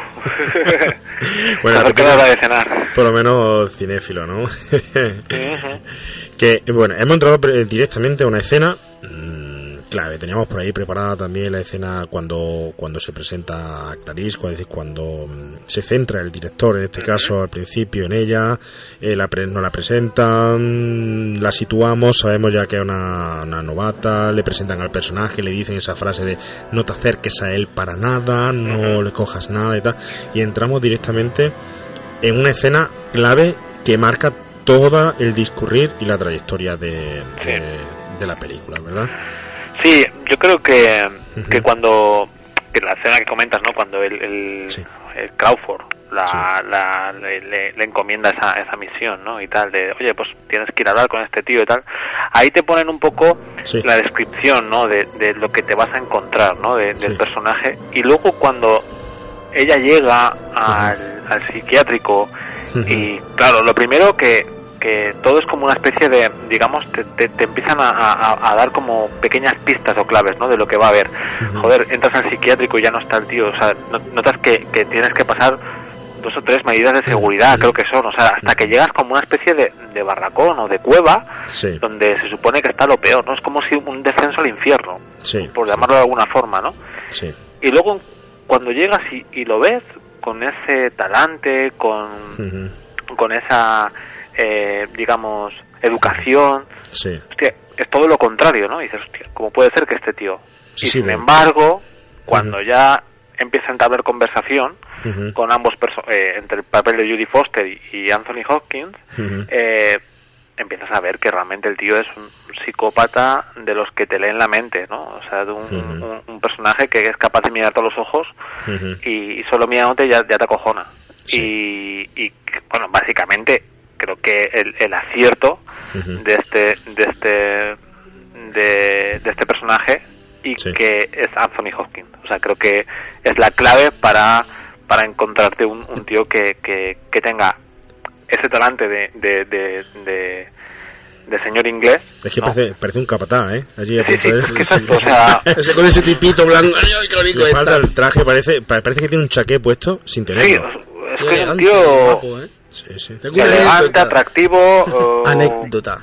Sigue, sigue, Sí. Anthony sigue. Hopkins- Sí, estos están peleando entre ellos. Anthony Hopkins no parpadea nunca. Sí. Todas sus todas sus tomas son sin parpadear. Sí. pues, Sí. Ha hecho apuestas, eso es difícil, ¿eh? Sí, es cierto, es cierto. Sí, pero es cierto. Por eso ese, ese aspecto de psicópata mirándote fijamente sí, y no parpadeas nada. Eso dice que eso dice que lo hacía porque es una manera de como de centrarte, de centrar tu visión en la presa, como un depredador. Sí. ¿no? Y por Además- eso nunca parpadea. Exacto, y creo que eh, lo que comentas lo de la presa y tal, el director, del Jo- Jonathan Demme, ¿vale? Eh, Sí. Bueno, tiene una, una solvencia en todo el largometraje brutal, o sea, un tío que, que, que lleva la batuta, vamos, perfecta, sí, sí, sí, somos- controla el ritmo, controla el tempo, o sea, no se le escapa nada. Los movimientos Y- de cámara también muy importante. Movimientos de cámara y sobre todo eh, esta última vez que la, la he visto, que la he visto con un poquito más de conciencia, ¿no? La he examinado con lupa, Sí, es un tío que usa el primer, el primer plano sí. continuamente. O sea, continuamente tienes la cara de Judy Foster y la cara de Aníbal Lecter. O sea, lo que te hace es, te pone a la altura de ellos. O sea, no te los ruedas desde, desde más lejos, ni a medio cuerpo, ni un primer, ni un plano medio, ni un plano largo, ni un plano americano, no. Primer plano. O sea, estás viendo continuamente.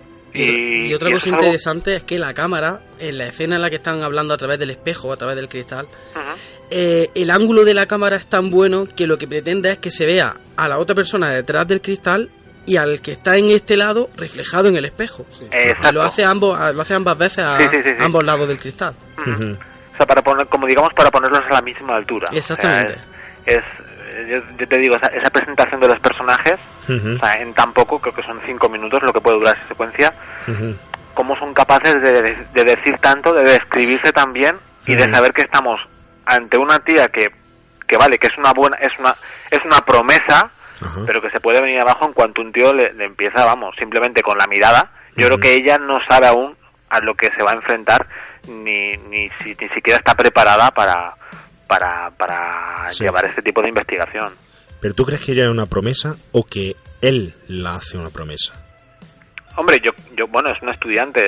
Yo creo que puede ser una, puede llegar a ser una buena promesa porque aún no ha demostrado nada, a no ser que sea, pues, unas buenas notas y tal.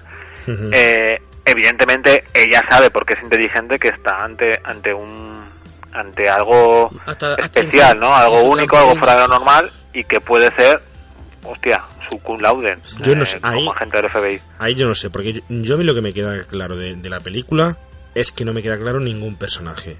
Sinceramente, sinceramente, porque yo mm, veo a Aníbal Lester, yo no sé si realmente hombre, es, es un psicópata, un psicópata por los hechos que, que, que- que hace, por mm, cómo asesina y tal. Pero realmente sacar de sus palabras, de lo que ha hablado, de cómo saca la información y tal, o de cómo luego se viene abajo con ella, porque no entiende totalmente que, que, que con ella eh, le dé papeleta a la primera y le hable así de esa forma, que la humille, le saque lo peor de ella de, del interior y, a la nada por un hecho que tiene el vecino que luego lo tortura al hombre y lo matan psicológicamente, nada más que hablándole entre las paredes. Enseguida le abre su, su, su corazón, por decirlo así, o su mente, o no sé lo que. Sí, porque yo creo que se crea como, bueno, hay una química especial, por eso al principio, bueno, él no, él no quiere darle el, el, el, el, el test este psicológico, ¿no? Es cuando ya se va, cuando vuelve y, y se lo da con, cuando el otro le, le insinúa, desde aquí, te, bueno, cuando ve el otro que se estaba masturbando y tal, y, y es cuando le salpica con el semen en la cara, se, se asusta y otro dice, no vuelve, es como si recapacitara, ¿no? Como diciendo, hay algo. Es como, no sé, se crea como una química que luego sí que es cierto, porque me imagino que luego lo veremos cuando, cuando Aníbal Lecter lo vemos actuar en acción, ¿no? Es como, hasta ahora solamente hemos visto un personaje que te lo puedes creer o no, eh, sí que es verdad que hay referencias y tal, pero no lo hemos visto en acción. Y claro, cuando luego lo ves en acción y dices, hostia, pues sí que es verdad que es un auténtico salvaje. Sí. Oye, lo de los primeros planos es eh, increíble, porque de hecho por allí todavía hay fotografías que tú ves la foto de primer plano de, de Aníbal Lester eh, y de hecho asusta la foto. Sí, mm, además el tipo de iluminación que tiene es un poquito para, para pues eso, es eso, es- creo que es una luz un poquito más cenital, ¿no? Sin embargo, cuando la que se usa para Aníbal Lecter, ¿eh? digo, es para crear un poquito más de, de sensación de, de, de- de miedo, ¿no? Es como la típica luz que se usaba en las películas de, de- de la Universal, ¿no? Para, para iluminar a Drácula o Frankenstein. Sin embargo, cuando tú ves el personaje de Clarice, es totalmente lo contrario, es una cara angelical, o sea, es casi una áurea difuminada, ¿no? Ya sí que es verdad que Jodie Foster tiene una, una, una carita de niña brutal, ¿no? Pero A mí, a, Esa- mí, a mí ella me asusta más. Con ese maquillaje de entre los finales del 80 y primeros de los 90 y ese, ese peinado, es te puedo asegurar que es lo único que a día de hoy me chirría que, que veo no actualizado La ropa- de, la ropa de- que de le la queda película. grande, ¿eh? La, la ropa sí, es normal, Sí, ¿no? Era de aquella viste época, pero Lo único que veo de, mm, que podría decir esta película, si, esa, si esta película mm, tuviera un- estuviera ambientada, que digo yo, en, no sé, primero de siglo o tal, me podría creer perfectamente que la película se ha podido rodar en la actualidad. Sí. Tú la ves y... sí, yo me imagino que también ella Bueno, un poco la, que- forma de dirigir también es muy ochentero.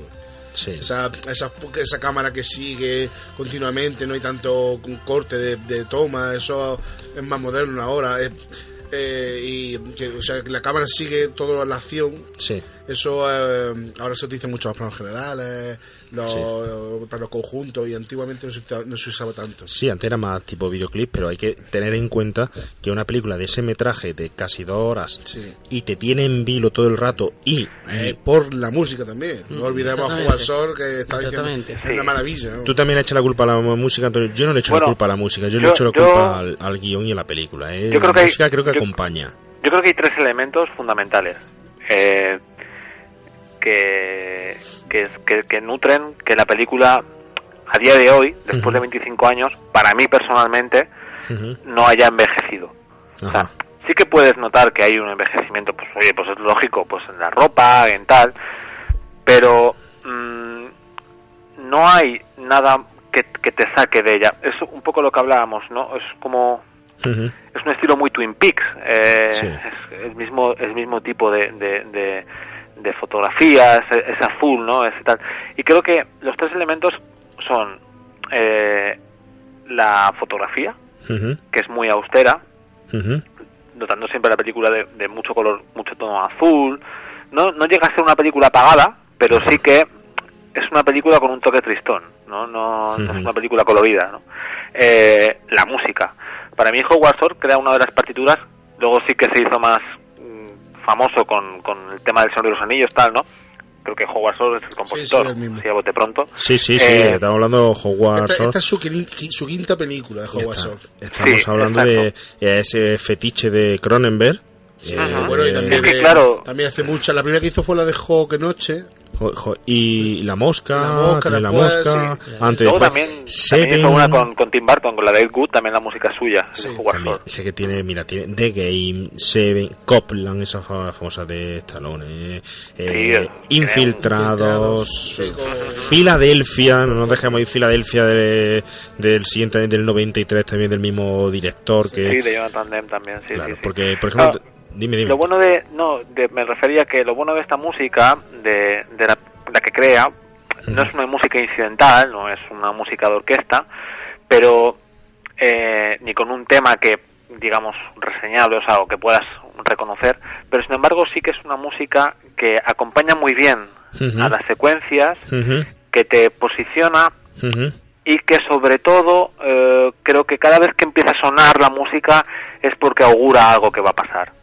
Em, yo recuerdo, bueno, lo tengo muy reciente cuando eh, Clarice está en, eh, prácticamente al final, que está abre un armario donde ve que había que hay una hay un, Sí. un vestido con las marcas que encuentran en el cadáver de aquella. Antes de que ella lo vea, la música ya te empieza a poner en situación como algo va a pasar Sí, y, y lo suele hacer bastante durante todo todo el- todo la toda la película así es. y además de la música creo que hay otro otro punto fundamental en el cine género que es el montaje para También, mí el montaje de esta película es vamos espectacular Mm. o sea Pues oye, creo que te no simplemente sí, creo sí. que es, eh, es un montaje para, para enseñar en las escuelas de cine o sea ¿por Sí, qué? porque creo creo que que, el, sí. mo- el- el montaje ayuda a que una historia no se te haga, no se te haga larga ni aburrida y además consigue eh, el montaje despistar al espectador para crear el efecto sorpresa que luego, sobre todo hay dos secuencias brutales eh, que, que, que, que se, que se, se, basan en, en- la edición, en el montaje. Una es bueno cuando escapa de la cárcel, de la jaula del Lecter, Sí. y la otra la parte final, que luego si quieres lo comentamos. A mí me recuerda tres puntos fundamentales. A mí me recuerda mucho el montaje, no sé por qué, pero yo la, la asemejo, no sé si porque en esa época era de terror o la consideraba de terror también, pero me recuerda mucho el montaje porque es una película que no se hace larga y tiene mucho metraje también, y estuvo aquí Javi con nosotros para hacerla al final de la escalera, ¿eh? Me, me recuerda mucho el montaje de esa película, mm, no sé por qué, el colorido, la ambientación, estamos hablando que hay una diferencia de años abismal, bueno, abismal, estamos hablando de años, pero me recuerda porque es una película efectivamente larga, pero sin embargo con un mm, montaje seguido también y que va contando, narrando una historia también. Que te mantiene ahí. Perfectamente, sí. te, te mantiene en, en vilo. Son creo que dos claros ejemplos de lo que es un cine sin efectos especiales, etcétera, pero Sí. bien narrado, bien, bien, bien Sí, bueno, es, bueno el, los- el caso de. yo creo que Scorsese es el, el, el alma mater de, de, que un- de, de mantenerte una película de tres horas eh, con un montaje brutal. Bueno, el otro día hablabais de uno de los nuestros, pero tienes Casino, o sea, son películas que. Sí. El, el Lobo de Wall Street, o sea, se, se- vamos. Eso, sí, efectivamente. Y oye, ¿qué sabemos del director? Jonathan, Jonathan Dim.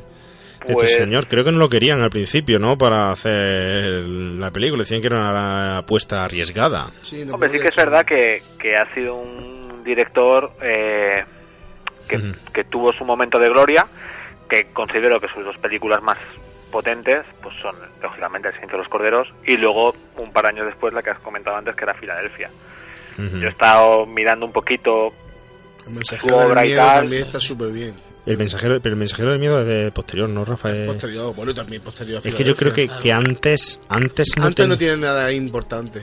no, No, antes no. o sea, Documentales, cosas así. te- bueno, venía de, de dos éxitos que fueron clave para él, que fueron Algo Salvaje y Casada con Todos.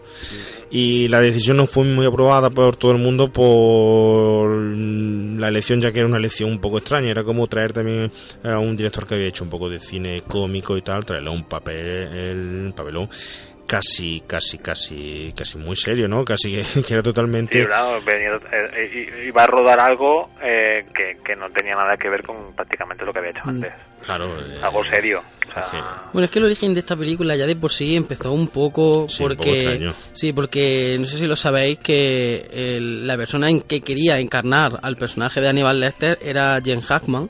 Sí. Lo querían que lo compró los derechos. Com- Compró Compró los los derechos para Que por cierto, para encarnar al personaje. fue Judy Foster la que se interesó en principio en la película, quiso comprarlo y cuando fue a comprarlo comprado. estaban comprados. por este señor, ¿no? Sí, exactamente, pues el Hammer. Y luego, como has contado antes, Rafa, Eh, bueno, me parece que no quería un, un poco meterse en otro thriller, ¿no? Que luego lo que has comentado, que se metió en Sin Y Perdón. y después se metió sin perdón y con otro Oscar. Exactamente. Y cedió los derechos a Orion. Sí. Sí. Pero yo tenía entendido que era, su hija le, le dijeron que, que iba a ser una película que lo podía encasillar mucho, que podía ser muy sangrienta, que aparte de quedarse con los derechos, que bueno está que hubiera hecho Superman, que hubiera hecho a, a- Pues sí, el a Luthor, pero que esta película podía marcarle muchísimo ya para el resto de la carrera y que, que, que se que lo olvidara, ¿no? Y ya a partir de ahí se cambió, incluso trajeron a un, eh, a un el, el- vamos, el ejecutivo de Orion, Mickey Madboy, eh, trajo un nuevo guionista para readaptar el guion de la novela. Ted Tiley, que bueno, es lo que dicen que, que nunca seremos en España capaces de un guionista nuevo darle la responsabilidad que le dio a este señor y así no y que Y que nunca- y después si no hacemos tanto nunca, éxito, nunca conseguiremos hacer películas como El silencio de los corderos Claro. en España es lo que lo que dicen ¿no? Pero yo que yo creo, y aquí Sí. tengo, bueno, es algo muy personal, Sí. creo que sí que es verdad que el personaje de Aníbal Lecter te podía marcar para, para el resto de, de tu vida, Sí. pero eh, evidentemente la trayectoria que podía tener Jane Hackman, que era un actor ya muy consolidado, quizás Anthony Hopkins, mm, hasta que no hizo El silencio de los corderos, sí que es verdad que, que era un actor también conocido, ¿no? Y tenía, pero fue como el, el, el, el, el Como el trampolín. empujón, exacto, Sí, el empujón. trampolín. Sí, ve que había hecho películas con Lynch, con el hombre elefante y tal, pero era como el, el, el empujón, o sea, creo que. Anthony Hopkins creó al Aníbal Lecter perfecto, porque hay que recordar que Aníbal Lecter ya había sido adaptado Sí, en la sí. película de Michael Mann, Hunter, y el actor había sido Brian Cox, nadie se acuerda de ese tío. Sí, bueno, pues yo sí me acuerdo de Brian Cox, claro, pero no por Sí, ese tú papel. te acuerdas de Ese Brian papel, Cox, claro. Pero no por ese papel, sino por otro Pero, moderno, eh, claro. ahí está, me refiero a eso, esa o sea, me película refiero está que... hablando del, del 86 en el Sí, un par de cinco años antes. Bueno, no, vamos a ver, fue un fracaso en la taquilla, pero después la película está muy bien.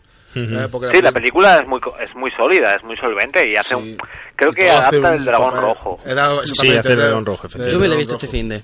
Sí también la has visto Me la he visto este fin de porque como el silencio de los corderos la he visto mil veces y la tenía clara, me la he puesto.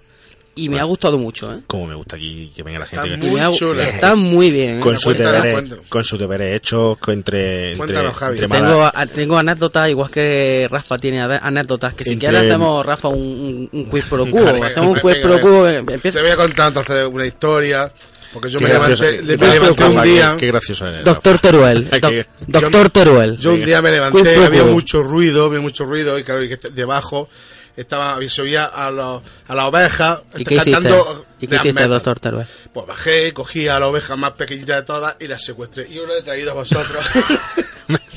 y la he. Y la he amordazado aquí para que Clarice no se asuste.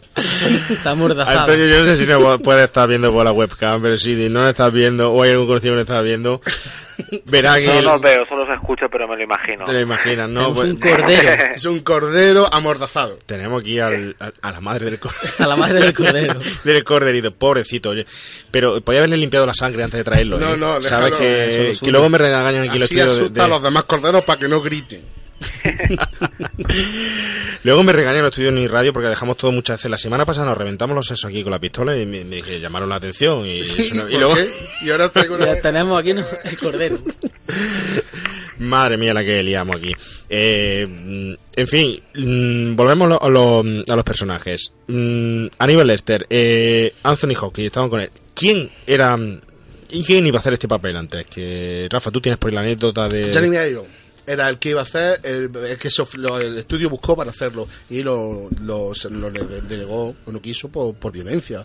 Que eso es lo que eh, el tema de esta película, porque también las actrices también lo negaron por violencia, era muy violenta. También. Y Jeremy Irons fue el que el que rechazó el papel. Hubo alguien más por ahí también. Había muchos interesados. Sí. Hay mucho En- interesado. había eso te mucho interesado en el papel, pero fue el Jeremy fue, fue al que se lo propusieron. Ajá. Sí, eso es. Interesado había, por ejemplo, pues. Pues Patrick Swayze, mm, ¿quién, quién más? Sí, que me acuerdo yo. Tú te. John Hart, Cox de nuevo, también estaba interesado en volver a hacer. Pero fue Jeremy Irons al que se lo ofrecieron, que hubiese sido espectacular ver a Jeremy Irons haciendo de Aníbal Lecter. Y para ella también. Y para ella igual pasó, buscaron a muchas, se le ofrecieron a Michelle Pfeiffer, a, a, Ryan. Ryan, a Melanie Griffith y a Emma Thompson y, fue, y después ya se lo ofrecieron a ella y lo rechazó, vamos, lo cogió enseguida y porque todas más lo rechazaron porque era muy violenta y ella después, mm, Jodie Foster lo rechazó a Aníbal también por el mismo tema. Así es que, Sí, lo rechazó en la segunda parte, sí, efectivamente. pues, Oye, y destacar que el director de fotografía, que ahora mismo se me ha olvidado el nombre, el director, Fujimoto. efectivamente, eh, alaba la gran profesionalidad de, de Anthony Hopkins en el rodaje, Sí. que desde el día uno el tío apareció en el, en el plató y todos tenían miedo, Madre porque el tío se metió en el papel a muerte. Sí. Habían hecho, de- además me parece que, que imitaba la, intentaba imitar la, la, la voz de, de Truman Capote. La, la- Sí. y de Catherine Hepburn. Dice que era una mezcla entre las dos. Entre las dos, exactamente. Sea, tiene que ser dura y a la vez sensual.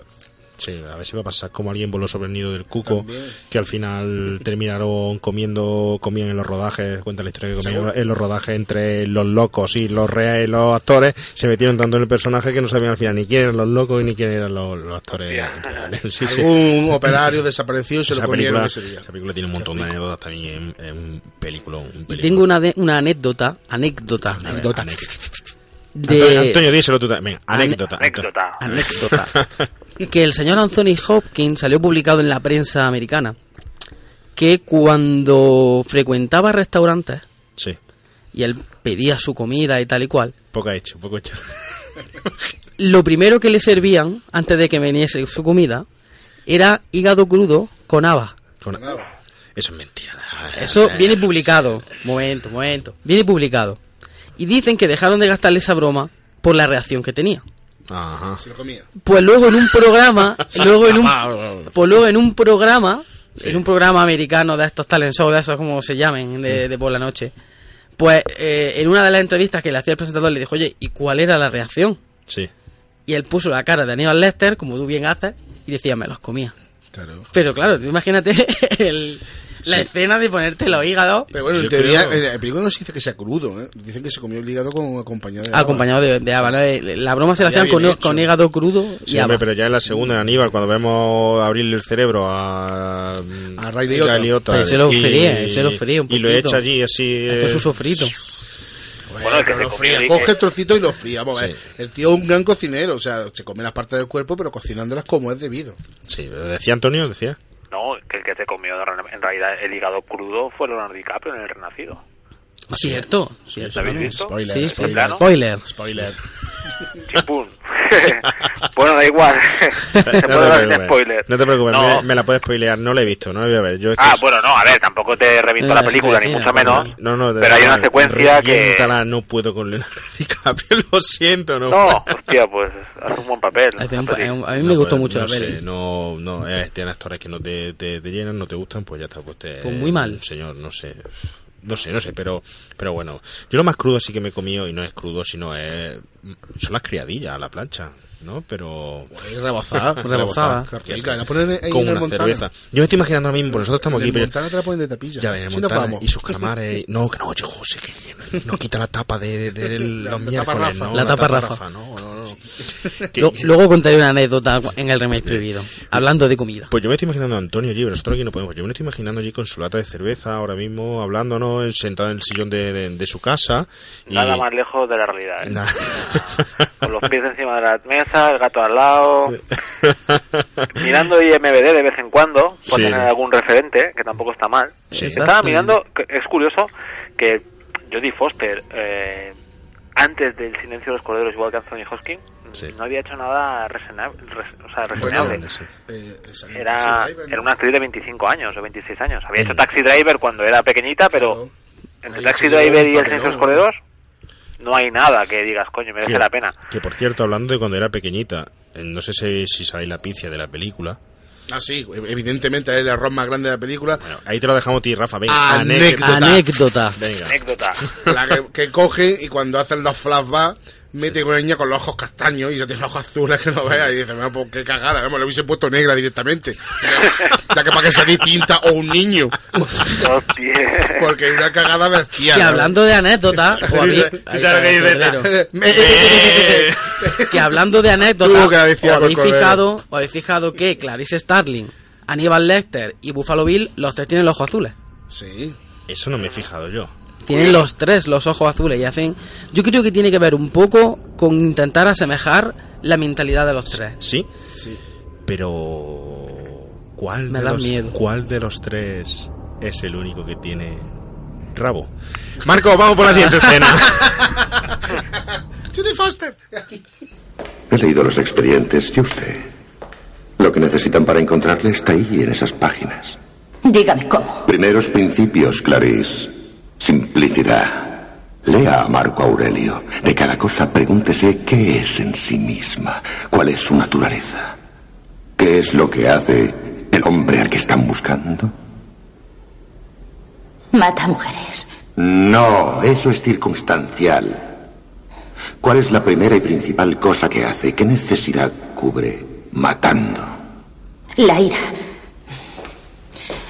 La aceptación social y la frustración sexual. No. La codicia. Esa es su naturaleza. ¿Y cómo empezamos a codiciar, Clarice? Buscamos cosas para codiciar. Haga un esfuerzo y conteste. No. Solamente. No. Empezamos por codiciar lo que vemos cada día. ¿No siente su cuerpo recorrido por las miradas, Clarice? Y no busca con su mirada las cosas que desea. Sí, de acuerdo. Y ahora dígame, No. Ahora le toca hablar a usted, Clarice. Ya no tiene ningún viaje que ofrecerme. ¿Por qué se fue de aquel rancho? doctor, ahora no queda tiempo para hablar de eso. No tenemos la misma noción del tiempo, ¿verdad, Clarice? Usted solo dispondrá de este tiempo. Luego, ahora escúcheme, por favor, solo tenemos cinco. No. Ahora escucharé yo. Tras la muerte de su padre quedó huérfana. Tenía 10 años. Se fue a vivir con unos primos a un rancho de ovejas y caballos. ¿Y? Una mañana me escapé y ya está. Ya está, no, Clarice. ¿Qué le hizo escapar? ¿A qué hora se marchó? Aún no había amanecido. Entonces algo la despertó. ¿Fue una pesadilla? ¿Qué fue? Oí un ruido extraño.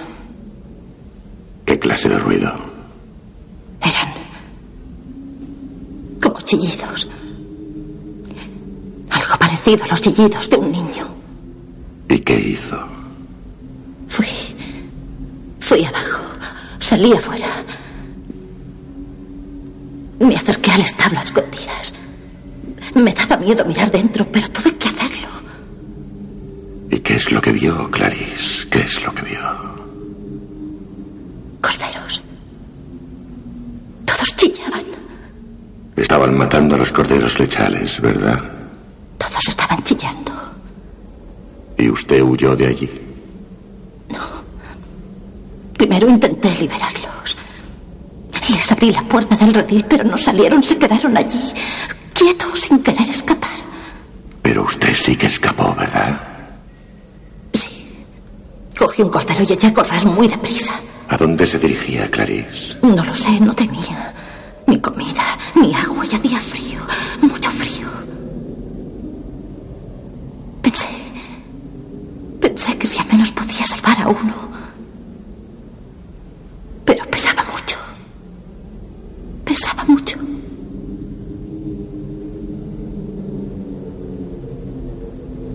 Había recorrido pocos kilómetros cuando me encontró el sheriff. Se enfadó tanto que me envió a vivir al orfanato de Bosman. No volví a ver el rancho. ¿Y qué fue de su cordero, Clarice? Él lo mató. Aún se despierta algunas noches, ¿verdad? Se despierta en plena noche y oye chillar a los corderos. Sí. Y cree que si salva a la pobre Catherine, podría hacerlos callar. Cree que si Catherine vive, no volverá a despertarla en plena noche. El horrible chillido de los corderos. No lo sé. No lo sé. Gracias, Clarice. Gracias. Dígame su nombre, doctor.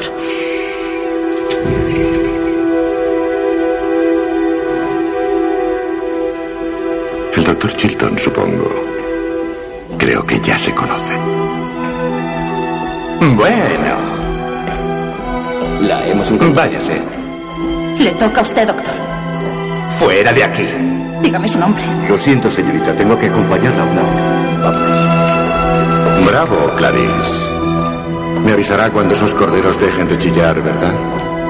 Dígame su nombre, doctor. ¡Clarice! El expediente del caso.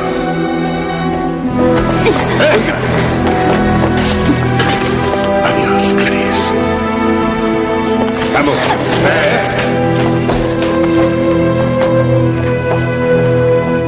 Atención, atención. Nos dirigimos hacia la salida.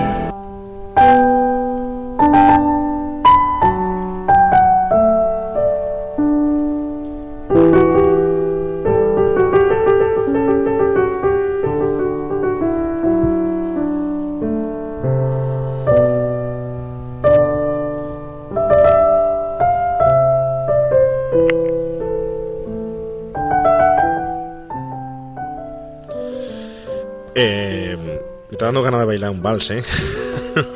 Pues yo no hacemos un, un higadillo así con hígado. eso. Con.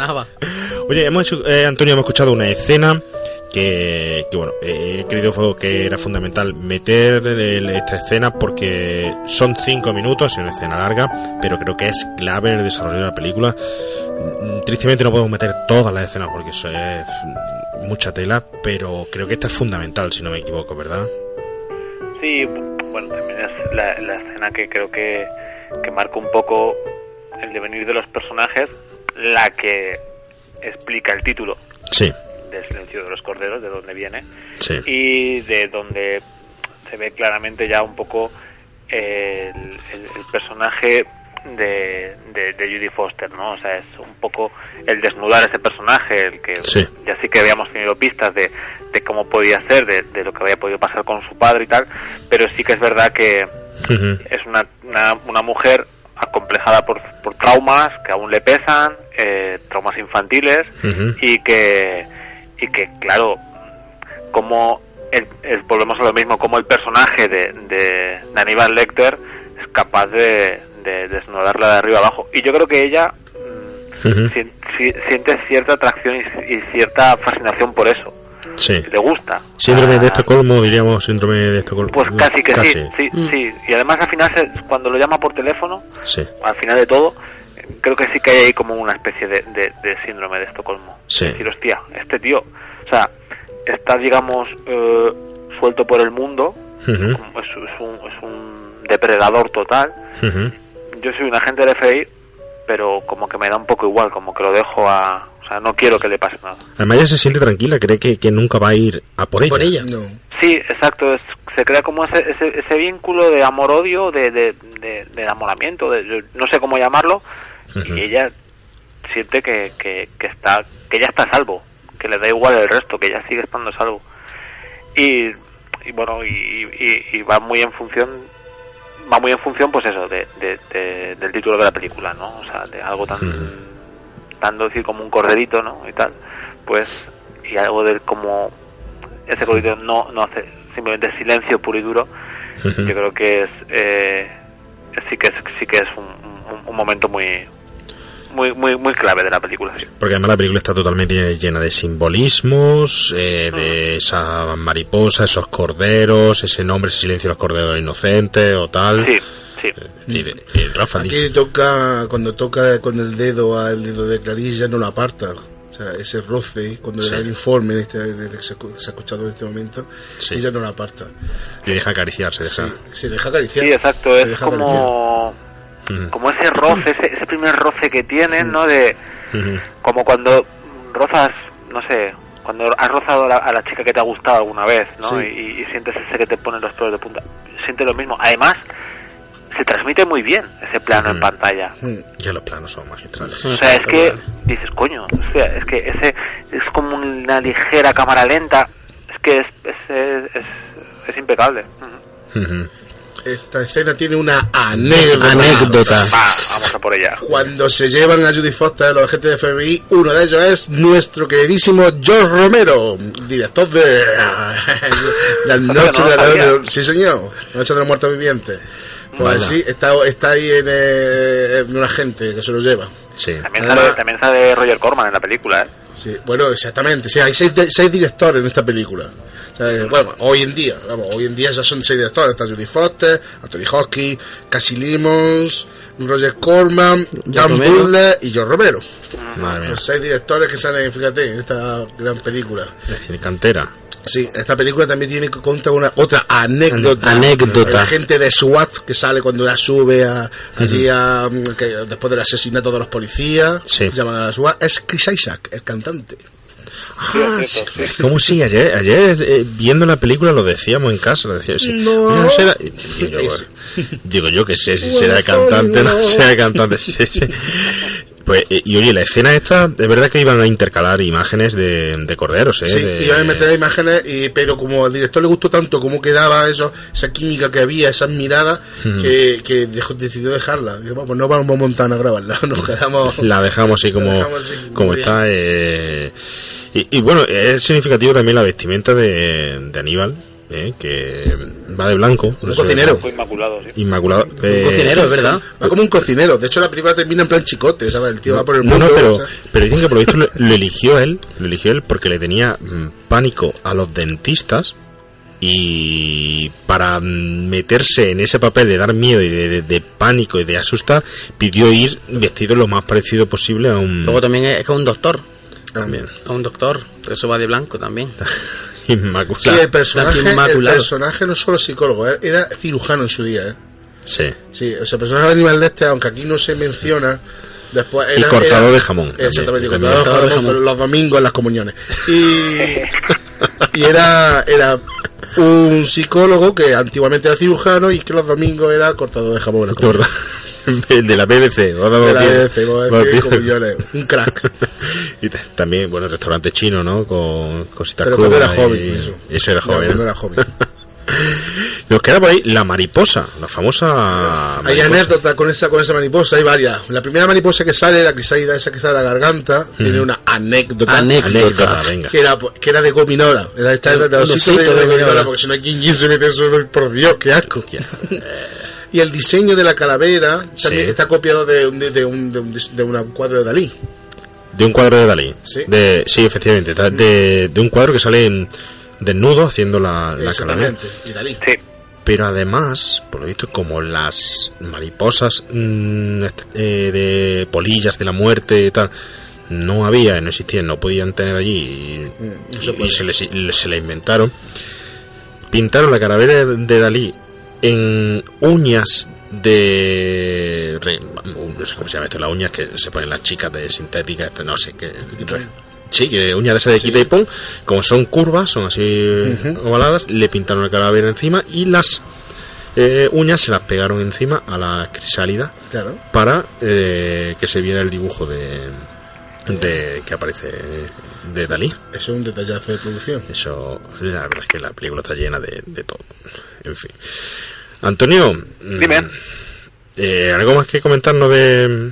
Porque vamos vamos a irnos al remake prohibido ya, porque Bueno. hemos comido el tiempo de una forma... Estamos... Yo me miro ahora ahora y digo, Retraso. ¿cómo se No puede? hemos comido tiempo como si fuera uno del censo, vamos. Comémoslo, vamos. Ca- Sí, sí. Con unas babas. Qué rico, con una Con una- brisa así, Joder, qué vino bueno.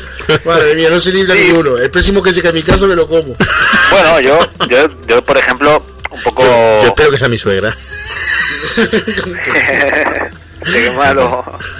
No, yo, yo un poco en plan, para acabar, ¿no? De, de- de analizar un poco la película, porque creo que es una película que daría para, para incluso otro programa más, si te pones eh, en plan serio de... Sí, de- sí, sí. Yo me quedaría básicamente con el ataque que viene luego de Aníbal Lecter, que descubrimos realmente al monstruo que hay, o sea, Su naturaleza. Sí, sí, sí. Exacto, o sea, an- antes no lo hemos visto, o sea, no hemos visto nada, o sea, hemos visto un tío que habla así, que tiene una mente poderosa, pero que además de tener esa mente poderosa es capaz de hacer aquello. Hostia, este sí que es, un- o sea, como con un simple ataque, o sea, como o sea, él solamente se ve una muerte en toda la película. Pues.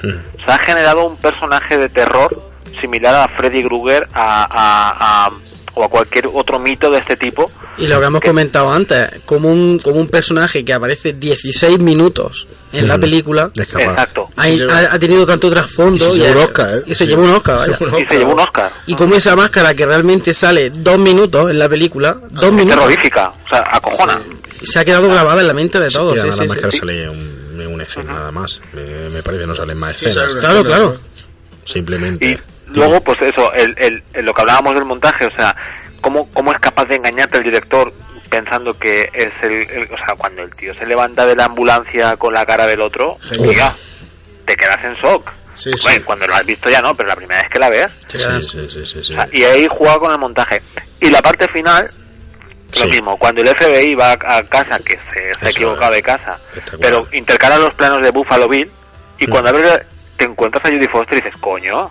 O sea, es que es que es espectacular, es que joder, macho. Eso, te- de verdad que teníamos, Antonio, aquí y cinco cortes preparados pues, de, de, de- de audio y ese último lo teníamos preparado porque además es como tú dices, Espectacular, espectacular. Sí, bueno, es, te- te- podríamos estar horas y horas hablando, pero bueno, Sí, no, pero- entiendo que esto va a coste- es cosa de tiempo y, y, y demás. Pero yo ya te digo, y bueno, y recordar que es Hmm. una, está en el Olimpo, esta película está en el Olimpo de las tres únicas películas que, han- que tienen los cinco Ah, principales. Cinco Oscar, es verdad. Ujú. Los Sí, cinco los principales, los cinco junto, con, principales. Los cinco principales. Sí, ¿Sabes qué? junto con Sucio de una noche y Alguien del cuco. aquí, Efectivamente. sí, aquí apostó fuerte Orión. Orión, sí. que Fue además- muy curioso Orion Films que luego desapareció. Sí, al año Eso, siguiente. Bueno, ya se la, la fue absorbiendo. Se fusionó con- Sí, con, con- vamos, con media, con... Orion de títulos como, como medio. Terminator y Robocop. Robocop. Robocop. Pero ojo que antes, el año anterior también había ganado el Oscar por Bailando con Lobos. Sí. Sí, Pues yo creo que ese fue, ese fue el Pero problema. es que debían ya un dineral. Cuando debían Sí, 500 sí. millones de dólares, entonces ya no uníamos ni con recaudaciones. No, de hecho, de hecho le dio limpio bailando con lobos 130 y tantos millones de, Sí, de pero dólares, pero nada, y esto esta tuvo una recaudación que fue un pepinazo, eh. Lógico. Eh, eh, con- eh, 19 millones de dólares costó la película y recaudó 272 millones, eh. Sí, pero debía muchísimo. Sí, de hecho, en abril, en el- vamos, ya debía 609 millones. Eso. Claro, eso- Y no era por, en realidad no era por mala inversión, era por, vamos, por bolsa, por gente que la compraba, por, por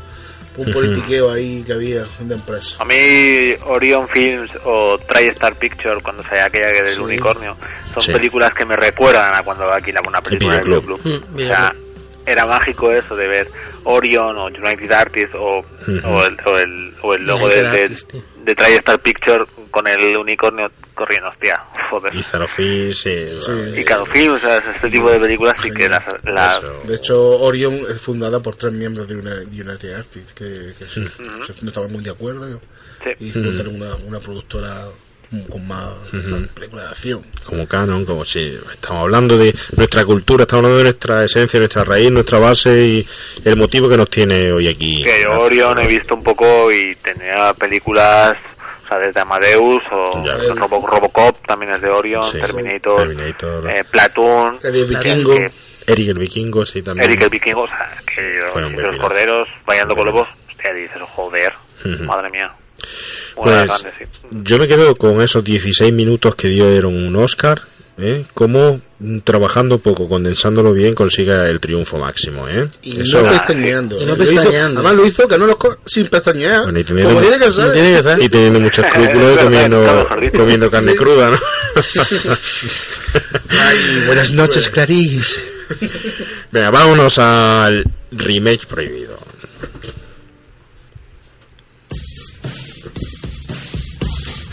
El remake prohibido con Javi García.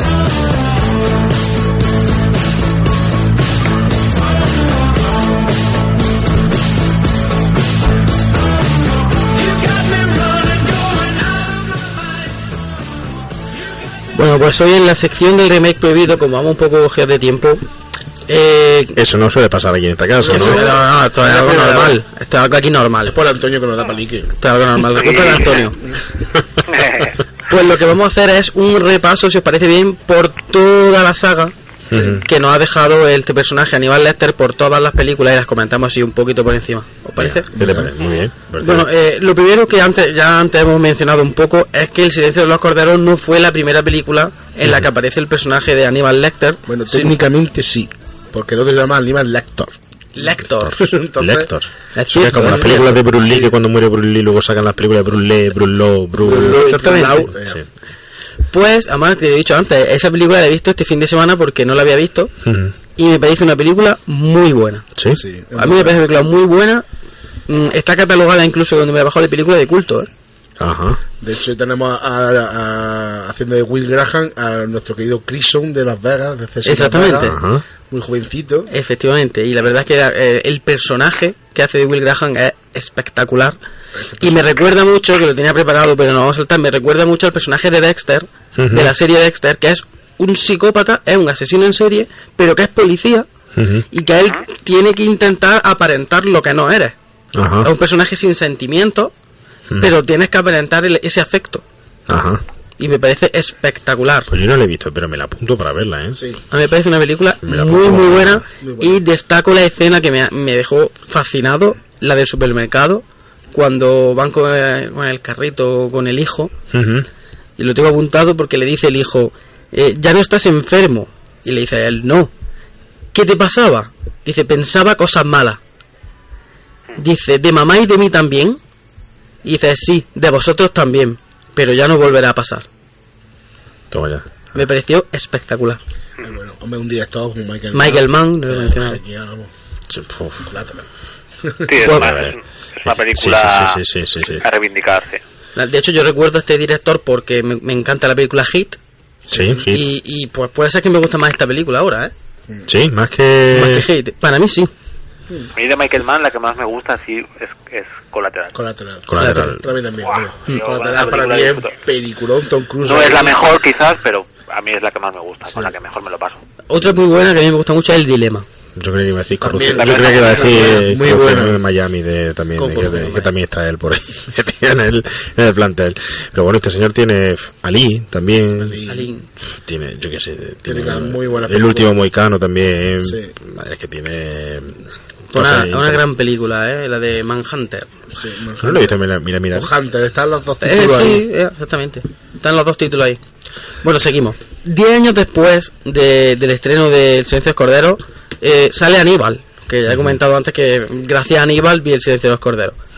Aníbal me parece una película buena, pero que creo que el fallo que tiene, por lo menos de- de- desde mi punto de vista, es que si en El Silencio de los Corderos te, enganch- te enganchan insinuándote, Insinúa, pero eh, realmente no, llega- no llegamos a ver nada, ¿no? Ni llegamos a ver ese vestido de piel, ni llegamos a ver cadáveres. Animal es todo lo contrario. Te enseño todo. Sí, creo que estaba dirigida por Ridley Scott. Sí, ¿no? Ridley Scott, Sí, efectivamente. Y mm, supongo que también estaría basada en la novela de Thomas Sí, Harris de, de Aníbal. Aníbal. Me parece una película muy buena, entre otras cosas, porque, porque Anthony Hopkins hace un gran papel una vez más, como Aníbal. Pero, no sé, creo que ese exceso, ¿no? Como la escena que hemos comentado antes de- del cerebro, ¿no? O como cuando al personaje de Gary Oldman lo, lo, lo lanzan a los, a, los, a los jabalíes y demás.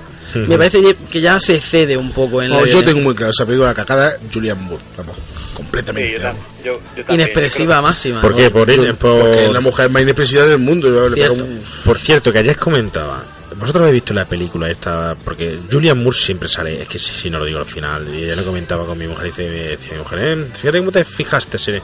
vosotros habéis visto la película esta de, de ella, Mm, porque eh, sale siempre muy recatada, muy en su papel y tal, pero la de Boogie Nights, Boogie Nights. Yo- no. Sí, esta película, mm, concretamente, eh, Julian Moore sale un desnudo integral Uy, hay que verla. Haciendo una, una escena pornográfica con Ma- Mark Wahlberg, Ah, sí. que hace de actor superdotado porno, que lo ficha un productor porno de porno, y ella sale como estrella del porno. Oye, Sí y que Mark, me suena, ¿eh? ¿Y Mark Wahlberg no es, no es aquí el amigo Les Luthor? Eh, no. ¿Quién era? Es. Aquí, eh, aquí dónde? Aquí en la nueva, ¿no? Sí, Hombre. o es No, la nueva es el chaval de, Sí, de sí, Facebook. De, de las redes Sí, sociales. sí, Sí, es verdad, chaval sí, de es verdad, sí, Facebook. es verdad, El chaval de. Facebook, es verdad, es verdad, es verdad. ¿Tú, Antonio, ¿tú has visto esa la de Boogie Nights? Sí, sí, sí, sí. La has Me visto, parece ¿verdad? una película muy buena. Sí, además el personaje que dices de... Es una película que, que recuperó a Bar Reynolds.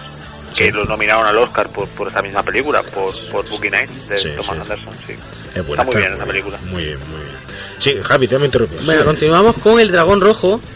El Dragón Rojo fue la tercera o la cuarta película, según desde donde contemos el, el inicio. Y destaco fundamentalmente el papel de Edward Norton. Sí, bueno. Espectacular. Ujú. Y la verdad que... Bueno, la- no, no, no. Y Ralph Fiennes. Y Ralph Fiennes, exactamente, Bueno, y por Ralph Fiennes, verdad. genial, lo Genial. hace impresionante. Esa película es, vamos, hay que verla. Es muy Para buena. mí es la, de la, de la trilogía la mejor. se Dragón Rojo la mejor. Se, se entiende como el remake de Manhunter. Según No un algunos, remake. yo no pienso que sea un remake. Eh, como han cogido el libro nuevo y le han hecho una película. Sí. Eh, Yo, eh, por ejemplo, eso te eh, Antonio, ¿tú, tú qué eh, opinas de eso? Yo, por ejemplo, el Dragón Rojo, hace tiempo que la vi, la vi en el cine. Yo Tengo también. muy buen recuerdo de ella, o sea, la vi co- pero sí que es verdad que la vi como una película mm, quizás más conveccio- convencional, ¿no? Que, que Caníbal, que no me acabó de gustar mucho, no por no por el personaje de, de, Hop- de Anthony Hopkins, que me parece igual de bueno que, bueno, quizás un poquito peldaño por abajo que el de los Corderos, porque da más protagonismo, pero sobre todo por el, el papel fallido de, de, Julie, de Julian Moore. Sin embargo, mm, aquí cambian el, el- el juego, vuelven otra vez a, a- a tener dos psicópatas en la misma película, el papel de Ralph Fiennes y el de Hopkins, Y es quizás como un peque, aunque se, aunque sea basada en otra novela, el estilo es muy similar al del Silencio de los Corderos, es como un remake encubierto del Silencio de los Corderos, ¿sabes? Sí. Porque Bueno, cambian no- el personaje de Edward Norton por el de Clarice Starling. En realidad, el silencio cortedad es posterior. En el libro. Sí, exacto. eh, o sea, en la fo- cogen la fórmula. Si de hecho, por eso ella va a, a hablar con Aníbal, porque ya funcionó. Pero Sí, de hecho, si cogen el guion del silencio de los corderos, será porque Dragón Rojo mm, no, No tuvo tiene- tanto no y tiene- ya no, falló. Porque no tiene tanto giro. También el- Claro. el, libro tiene más giro, el otro se, el- Aníbal se libera, eso es muy importante. O sea, dentro de la trilogía, el libro que tiene más, ca- más giro. Entonces, claro, lo cogieron para hacer esa película por eso, porque la otra no tiene tanto, la otra solo eh, es lo mismo. La idea es que, como ya trabajaban con Aníbal, una vez capturados, siguen trabajando con Aníbal. Sí, yo creo que copian la fórmula. Claro. y Claro. también el, el director, que creo que es Brett Runner, que es el de las películas de la punta, Sí. creo que es la de X-Men 3 también. Sí, Brett Ratner, Con- a ver, es un director solvente, pero pero no es tan buen director como Ridley Scott o como Claro. Jonathan Demme, ¿sabes? Entonces se nota que tiene una mano más convencional, pero que no quiere decir que la película sea mala, ¿eh? O sea, a mí es una película que me entretiene mucho y me Es gusta buena, y tengo buena, un buen recuerdo. Es buena, de a mí ella. me es gustó buena. mucho. Yo la vi en el cine, tengo un buen recuerdo de ella, pero no, pero sinceramente, a mí me Silencio de los Corderos, Silencio de los Corderos, eh, no, todo lo que venga después, aunque Silencio de los Corderos fuera el segundo libro, que dicen que segundas partes no son buenas y buenísimo y tal, pero todo lo que venga después no puedes quitarle de encima el aire de remake, de secuela, de etcétera, etcétera. Sí, de hecho, la ta- la, taquilla no fue la misma en, en Aníbal, eh, quiera o no, aunque fuera Ridley Scott, ni mucho menos, ni mucho No, menos. y ojo, que era un Ridley Scott que venía subidito por tema Gladiator, que creo que es, que Sí, creo que es- sí. es la, la que había hecho anteriormente. Sí. Y sin embargo, Aníbal está bien, me entretiene la película, pero también me- es que me falla mucho Julian Moore. Es que no tiene nada que ver. Que, mira, que mira que Ray Liotta lo hace súper bien, vamos, de Sí, sus, lo hace sus papeles, de sus pocos papeles que tiene que son geniales, como el otro día vivo es uno de los Yo nuestros. no sé de hecho cómo volvió a ponerse el, el casco cerebral. No sé cómo se le quedó, pero no se le nota marca. Y, y la genial, genial, esa película de Gary Goldman, está muy bien, excepto Julian Moore, que Julian Moore no sé por qué es actriz. Entonces Eh, podría ser sí. perfectamente, yo no sé, funcionaria. Con esa cara tan seria, yo qué sé. O la del anuncio de Obran. ¿no? Claro, algo. No entiendo. Ve lo que hay que escuchar aquí. Antes que- pongo a Winona Ryder en lugar de Julian Moore. por supuesto. por ¿Sabes quién, quién me, había, me, gust- me hubiera gustado a mí ver en el silencio de los corderos? A, a, a Judy Foster. Digo, a, A- en vez de Judy Foster, a, a Demi Moore. A Demi Moore. Me hubiera gustado verla, la Oh, Teniente pues, sí. pues bueno, es la de Demi Moore de Ghost, ¿no? De esa Sí. época debe ser, ¿no? Sí, sí, Sí, efectivamente, sí. efectivamente. Tenemos- Me hubiera encantado, porque esa tía creo que puede llegar del extremo de tener un par de narices a la dulzura extrema, tan maltratada en el- actualmente, en el cine actual, etcétera, etcétera, pero bueno, porque ya pasó su época y tal. Pero en ese momento, yo creo que podía haber hecho un papelón, pero Sí. impresionante. Y ya sería el toque, la guinda que, le hubiera faltado a la película. Porque aunque esa chica la vieras con el ropa, la ropa ochentera, tal y cual, etcétera, serie súper atractiva. En Pues esa época era. Pues a mí me gusta bastante Jodie Foster, ¿eh? En ese papel, ¿eh? Sí, sí. Mucho, sí, mucho. sí, no, Viendo decir la que- película no de quiero nuevo, decir me da, he dado cuenta de lo sorprendente que tiene Judy Foster parecido con el Aya Wood. Se parece muchísimo, pero con pelo largo, tío. pelo Casi largo. igual, tío. En fin, Javi, Bueno, sigue. Venga, eh, en 2007 se estrena Aníbal, el origen del mal. Donde ya cambiamos los cambiamos los personajes, ¿no? Ya no es Anthony Hawking, Aníbal Lecter y tal. Cuentan un poco el origen de todo, ¿no? Un poco qué es lo que pasa con este personaje. La verdad que la película me pareció un poco floja, es un poco rollo cine independiente, creo que la película es francesa. Sí. Y la verdad que vemos un Aníbal Lecter muy diferente a lo que estamos acostumbrados a ver, con sentimientos. Eso, es, eso yo creo que ya es como un millennium. Como un, Sí, un más, de lo más, de lo más. darle vueltas de tuerca y Que ¿Por qué Bueno. se, se empeñan en, en Pues a mí, estrujarlo? yo de todas formas, a mí la película me gustó, ¿eh? No, no está a la altura, pero, pero es una película de ver, vamos, si, si se deja ver, bien. Sí. No sé. Antonio, ¿te opina igual? Uf, a mí yo no es que ni la recuerdo, o sea, la vi en el cine y me salí muy decepcionado, no me acuerdo de ella. Sí. O sea, me pregunté y no, es que no me acuerdo, no, no me gustó nada, me, me, me aburrí mucho. Yo pienso como es. Sí. A mí no me gustó nada. En fin. No quiero dejar pasar porque me he enganchado por culpa de Rafa. ¿De qué? Sí. La serie Aníbal. Ajá. Me parece Es espectacular. espectacular. ¿Sí? Espectacular. Sí, completamente. Un Aníbal Lecter. Por la crítica no lo pone muy es bien. cierto que Muy mal por eso. pues es cierto que voy por la mitad de la primera temporada y me he enganchado y me la voy a zampar. Y según Rafa, eh, es el mejor Aníbal Lecter. Sí, sí, para mí es el mejor a nivel este que hay, impresionante. También porque como es una serie, profundiza mucho más en el personaje. Pero, eh, bueno, es que estas todas también es impresionante. Sí. Y, y, y Will Graham, vamos, no te puedes ni imaginar lo que, sin paranoia, lo que se mete en la piel de los psicópatas, Sí. que se cree psicópata completamente, uf, está súper bien. Estás genial. Está y, genial, está genial. Una serie y- muy buena. Y destaco que me ha hecho mucha gracia, destaco el, el papel de, de Aníbal Lecter, eh, como le gusta mucho, eh, bueno, estamos acostumbrados a que es un tipo súper culto, eh, pero eh, el tío es un gran, en esta serie donde mejor se ve, es un gran cocinero. Claro, De hecho, el nombre del episodio son platos típicos franceses. sí. Sí, está muy centrado en su parte de cocina. De hecho, invita a, a Jack Crow, eh, como, eh, Eso es técnica para vender con este Masterchef y todo eso, darle Sí, sí. el tema de... para No, pero está súper bien cómo cocina genial, y está le, cocina a los invitados típicos, como a gente de FBI, a Will Graham y a Jack Graham, ¿cómo se Claro. llama? Jack Crowley, Crowley o algo así. Crawford, ¿no? Crawford. Crawford. Que, pues sí, que, que aquí lo hace Lauren Fishburne, Genial, de, eh. de Matrix. Genial. Y, hace, y está súper bien, esta serie de verdad Está te genial. engancha y te mete. Pero vosotros no sabéis que una serie nunca, nunca, no, nunca mentira, no, mentira. Mentira. podrá superar a una película. Men- Mentira. No, no, no, mentira. Mentira. Mentira. A ver, Mentira. Antonio, Daredevil, eh, Daredevil, eh, Daredevil. Daredevil? Juego de Tronos. Daredevil Pero espectacular. Juego de Tronos, ¿qué versión hay en película? No Ah, bueno, vale, tú dices porque tenga, pero bueno, Mira, lo que decir es que hay series Claro, que que te llegan mucho más que algunas películas. Claro, eh, yo no estoy diciendo que llegue más, sino Pero- que una serie nunca va a poder sustituir a una. Daredevil. Daredevil. Daredevil. Es espectacular. Antonio, serie. a ver, ¿tú qué opinas? A ver, si No, terminas bueno, de a ver, hundir pero, o... claro, a ver, yo mira, tengo pendientes Daredevil, Sí. que eh, eh, vi el piloto y aún lo, la tengo por ver, por lo que te decía al principio del programa, que tengo tantas cosas por ver que Te comprendo, que hay te, algo. te acompaña el Y sentimiento. Necesito verla, Daredevil. Sí, sí, es. Eh, dicen que la segunda temporada es espectacular también, tal, bueno. Son series que me imagino que creo que tienen 10, 11 capítulos que se, se, verán rápidos, pero no la he visto. Y Aníbal, sí que es verdad que empecé a ver, creo que vi los dos o tres primeros capítulos. Es una serie que no me disgustó, pero no me acuerdo el motivo por cual, pues dejé de verla. Ya la tengo aparcada. Que una serie supere, pues, a ver, sí que es verdad que tampoco se me vienen muchos casos a la cabeza de... Yo tengo de- una en la punta de la lengua que si no es mejor que la película está a la altura perfectamente, que es Fargo. A Fargo.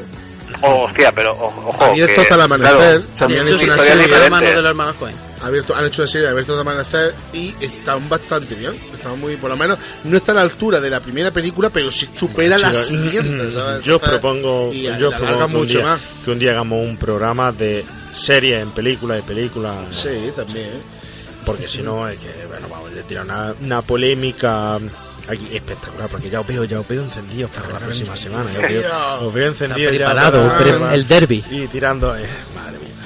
En fin, eh, algo, Javi, ¿algo más? Pues tenía preparadas, pero no nos da tiempo, tenía preparadas Seven Sí. y el coleccionista de huesos. Seven. Seven oh, y Zodiac. Y Zodiac. Seven me pareció espectacular y además eh, Seven la vi en el cine solo. También. Esa mañana de sábado. Y luego- Un día te pagamos un psicólogo. Y luego tu madre le, le pediste una caja cuando salió. No, a mi madre le dije directamente, mamá, mm, al cine a verla tú. Y la vi otra vez. La vi. Y la vi dos veces. Pues, ¿qué te queda? ¿Entre Seven, Zodiac y El Silencio de los Corderos? Yo me quedo con Seven. Con Seven. Pero el silencio de los corderos muy muy cerca, ¿eh? No, yo ¿Tú, sí Rafa? Silencio de los Corderos. ¿Tú, Antonio? Yo, a ver, soy un gran fan de David Fincher. Sí. Eh, Seven me gusta mucho más que Zodiac. Zodiac es una película que es lo mismo que hablábamos antes. Parece que digo una herejía si digo que pff, no me gusta, no me aburre Zodiac.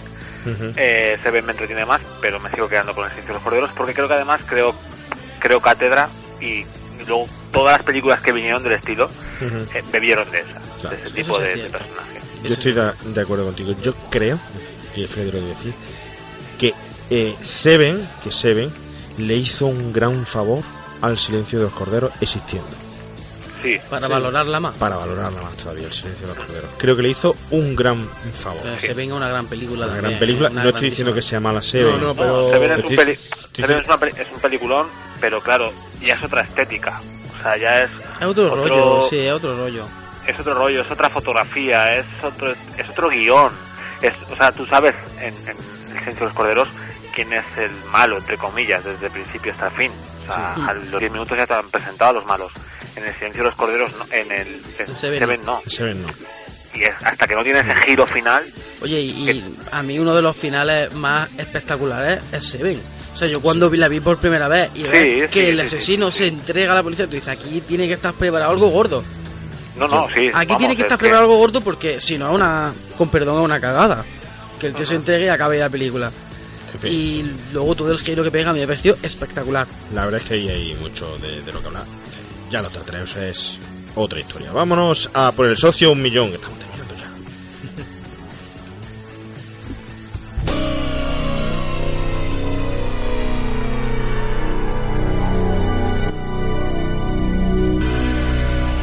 El socio, un millón.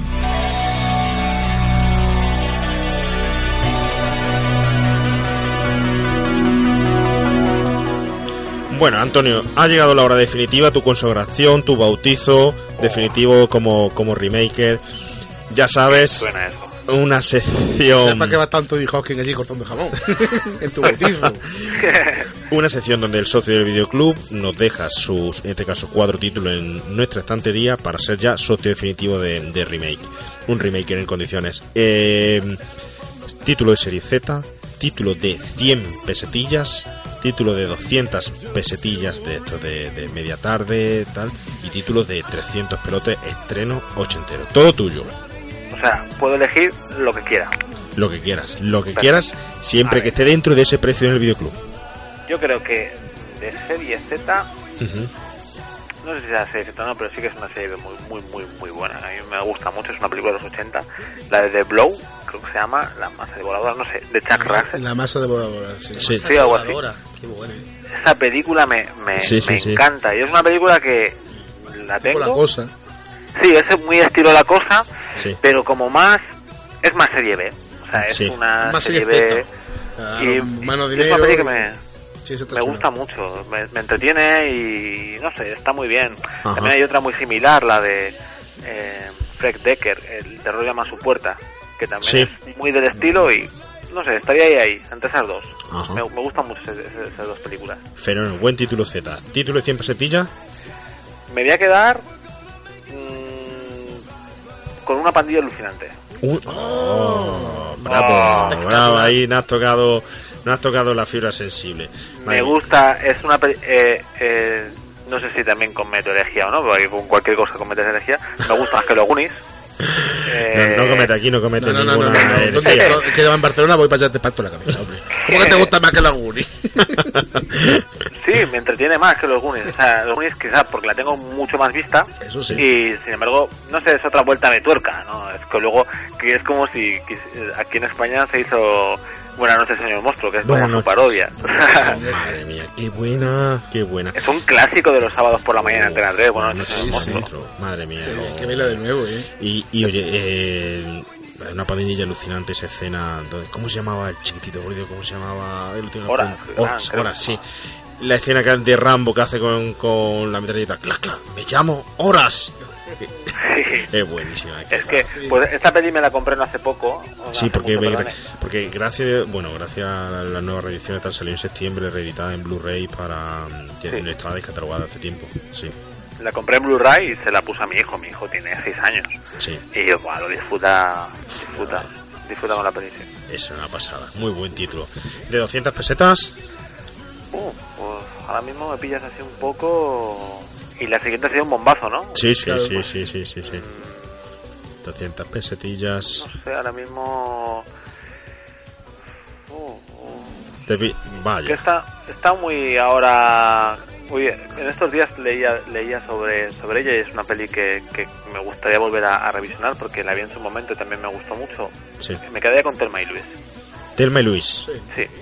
No creo que esté como el blockbuster definitivo, ¿no? No. Es una película y es una película que también es de la época de, Sí. de- del silencio de los corderos sí sí sí, y es una peli que en, que en su día me gustó. Es una, una road movie para ver y disfrutar sin tanto...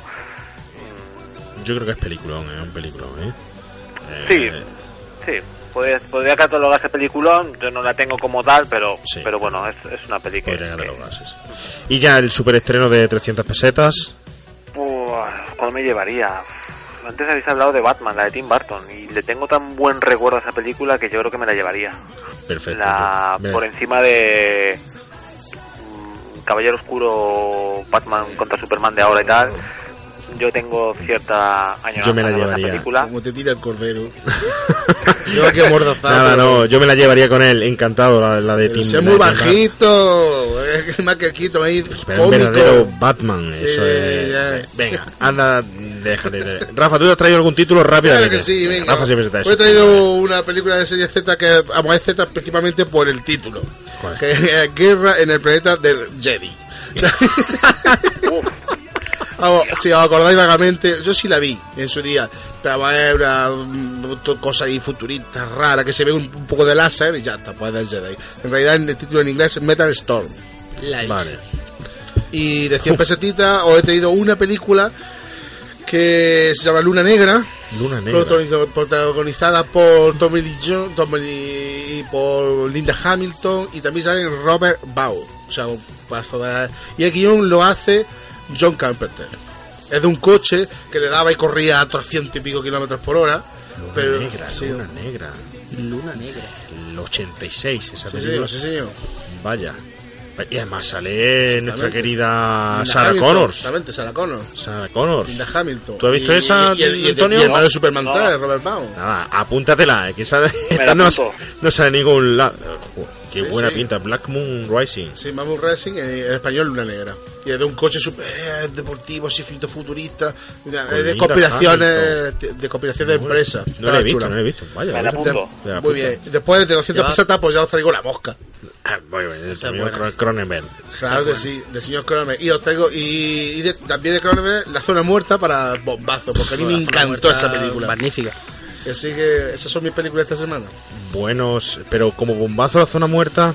Sí. Sí, para mí sí. Sí. Para Bueno, mí sí. bueno, vale, vamos vale, a, vale, vamos a ya. Oye, y el otro día, y el otro día, peliculón que yo creo que la, la catalogaría de serie Z la echaron El Vengador Tóxico. Ay, Vengador El Tóxico. Vengador Tó- Sí, sí, Sí, sí, Persona. Vengador- persona dejó por aquí a alguien también de ese serie ¿Sí? Z que, que- La día la echaron, la otra día la echaron. La vi por encimilla y dije, esto... necesito horas, tiempo, Esto- horas, horas. Mm, Vamos. Bueno, terminamos, porque terminamos, Marcos, ter- terminamos, lo siento. Hoy hemos tenido, de verdad, que el desbarajuste de, de, y he perdido yo los papeles, es un día de esto que pierdo los papeles, pues hemos empezado 20 minutos tarde y bueno, hemos arrastrado el tiempo, lamentablemente, pedir mil disculpas. Algo normal. Sí, nuestra sintonía final. Antes de que te, te despidas, San Antonio, eh, de, de que te despidamos como, como, como se merece un remake en condiciones. Si quieres dejar constancia, quiero saludar a un amigo, porque bueno, somos, somos poquitos, pero bien avenidos. Y cada vez vamos creciendo más, llegando más a, a más gente, que es lo importante en nuestro cometido, haciendo cada vez más remakers. Y cada vez los remakers nos van dejando cada vez más opiniones suyas, nos van escribiendo correos, nos van eh, llamando la atención, dejando sus experiencias y tal. Quiero dejarle, darle un fuerte saludo al amigo Rafa, un, pues, un señor, un camionero, que nos ha escrito tres o cuatro correos súper emotivos y afectivos, donde nos muestra, el otro día le pusimos en el Facebook, una colección enorme que tiene de VHS, betas y tal, y lo dejamos en el Facebook de Remake el 80, eh, que los vende, eh, ponerse en contacto con él, son colecciones, son colecciones impresionantes, tiene aquí los critters, tiene, por cierto ya hemos dicho que va, próximamente vendrá aquí el amigo Edu con nosotros hacer los critters, eh, tiene una colección impresionante, se puede comprar, eh, simplemente buscáis, echáis para atrás en el Facebook y buscáis o me mandáis, un- nos mandáis un correo tal y volvemos a refrescaros la, la dirección. Eh, el amigo Rafa dice que nos escucha siempre en su, su camión, que le amenizamos la jornada y, eh, laboral y para nosotros es todo un orgullo, nos sentimos satisfechos de, de conseguir ese tipo de, de logro. Lo pasamos bien nosotros, pero también lo importante es que lo pasen bien, bien los demás. Entonces, un saludo por aquí para... Ah, para pero es que Rafa. esto lo oye la gente. Vaya, Aparte de tu madre, sí, Rafa. Claro, bien, ¿no? y de la mía y de... Pero, Qué bien, qué bien. por otro lado, eh, Antonio, eh, eh, mini crítico, mm, Antonio, Antonio, eh, agradecerte infinitamente que hayas estado esta tarde aquí con, con nosotros, pedirte disculpas por ese lapso de, de- de tiempo que hemos tenido ahí. Eh, ha sido un auténtico placer. Esperemos que, que repitas con, con nosotros cuando tú quieras. Ya sabes que esta es tu casa. Si bajas por aquí, te esperamos para un programa por aquí también. Y oye, que ha sido una auténtica satisfacción charlar contigo Hombre, y hablar de este No, clásico. y- y la- bueno, el placer ha sido mío porque yo Mm. creo que me habéis hecho sentir como, como uno más y, y sobre todo que he disfrutado de estas dos horas o lo que hayamos estado, sí, dos horas, Sí, sí. pues se me han pasado volando y, y es como lo mejor de, de esto es poder hablar eh, entre de cine o de, o de cualquier hobby entre amigos que Eso te es. sientes a gusto que no te da igual hablar con miedo de meter la pata porque todos metemos la pata Vaya. y, y eso eso eso es lo que te hace seguir un poco adelante no y, y bueno conocer gente conocer gente como vosotros y demás pues te, te, te ayuda te ayuda oye pues a seguir con, con, con tus experiencias que, que sí que son Pues nosotros de compartir. Súper satisfechos y agradecidos, que ya sabes, es tu casa, lo hemos pasado fenomenal hoy por aquí.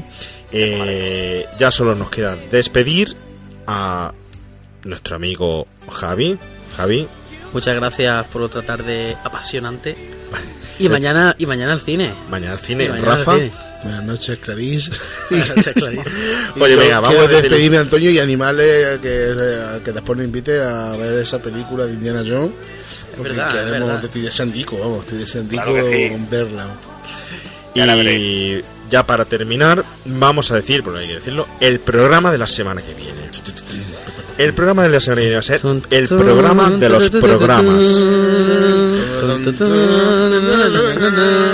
Se han hecho- Se me viene, se me viene arriba, tranquilo. La semana que viene no vamos a hacer Batman versus Superman. Vamos a hacer el duelo de los duelos, el programa de los programas. Batman. Superman versus Superman. Hombre de Acero. Ahí está. Superman contra el hombre de acero. Tendremos dos bandos. Va a ser el programa de los programas. Tendremos dos bandos. Tendremos un bando a favor del hombre de acero, un bando a favor de, de Superman. Además, Antonio, contaremos con la colaboración estelar y especial de David Webb también. hombre qué Eh, grande Sabes tú que es un amante también de Superman. Lo tendremos también en la línea aquí para que defienda a quien quiere defender o que haga mediador o como él no se va a llevar tortas porque no estará aquí presente. Pues. Pero además tendremos nuestro gran, súper especial amigo José el Pato Rojo. Y ¿Dónde? promete porque va a venir, va a venir cargadito, cargadito, cargadito, cargadito Me ha para dicho que va a venir con los el jamonero y yo la, la pistola. Sí, Ay, sí, es que sí. no Me ha dicho que va a venir con los calzoncillos rojos por fuera. Se los trae puestos. Normalmente lo lleva por dentro, porque si fuera- Eh, claro, pero esta vez se lo va a poner por fuera. Bueno, recordaros, eh, no voy a dar mucho lata con las redes, estamos en las redes, dejadnos vuestros comentarios, seguidnos por favor. Eh, una cosa sí muy importante, suscribiros a nuestro podcast, por favor, que podáis recibir las notificaciones en iVoox o en iTunes. Suscribiros, es decir, darle el botón de suscribir, que me gusta tal, y automáticamente cuando haya un podcast os avisa. A nosotros nos ayuda a crecer, dejadnos vuestros comentarios y nos vemos retroalimentados también y nos anima a nosotros también. Así que, por favor, mm, es muy fácil. Un saludo Remakers, ha sido un placer. Antonio, un placer. Javi, Rafa, nos vemos la próxima semana. Si nos deja... Hasta la próxima semana, hasta luego. Oh,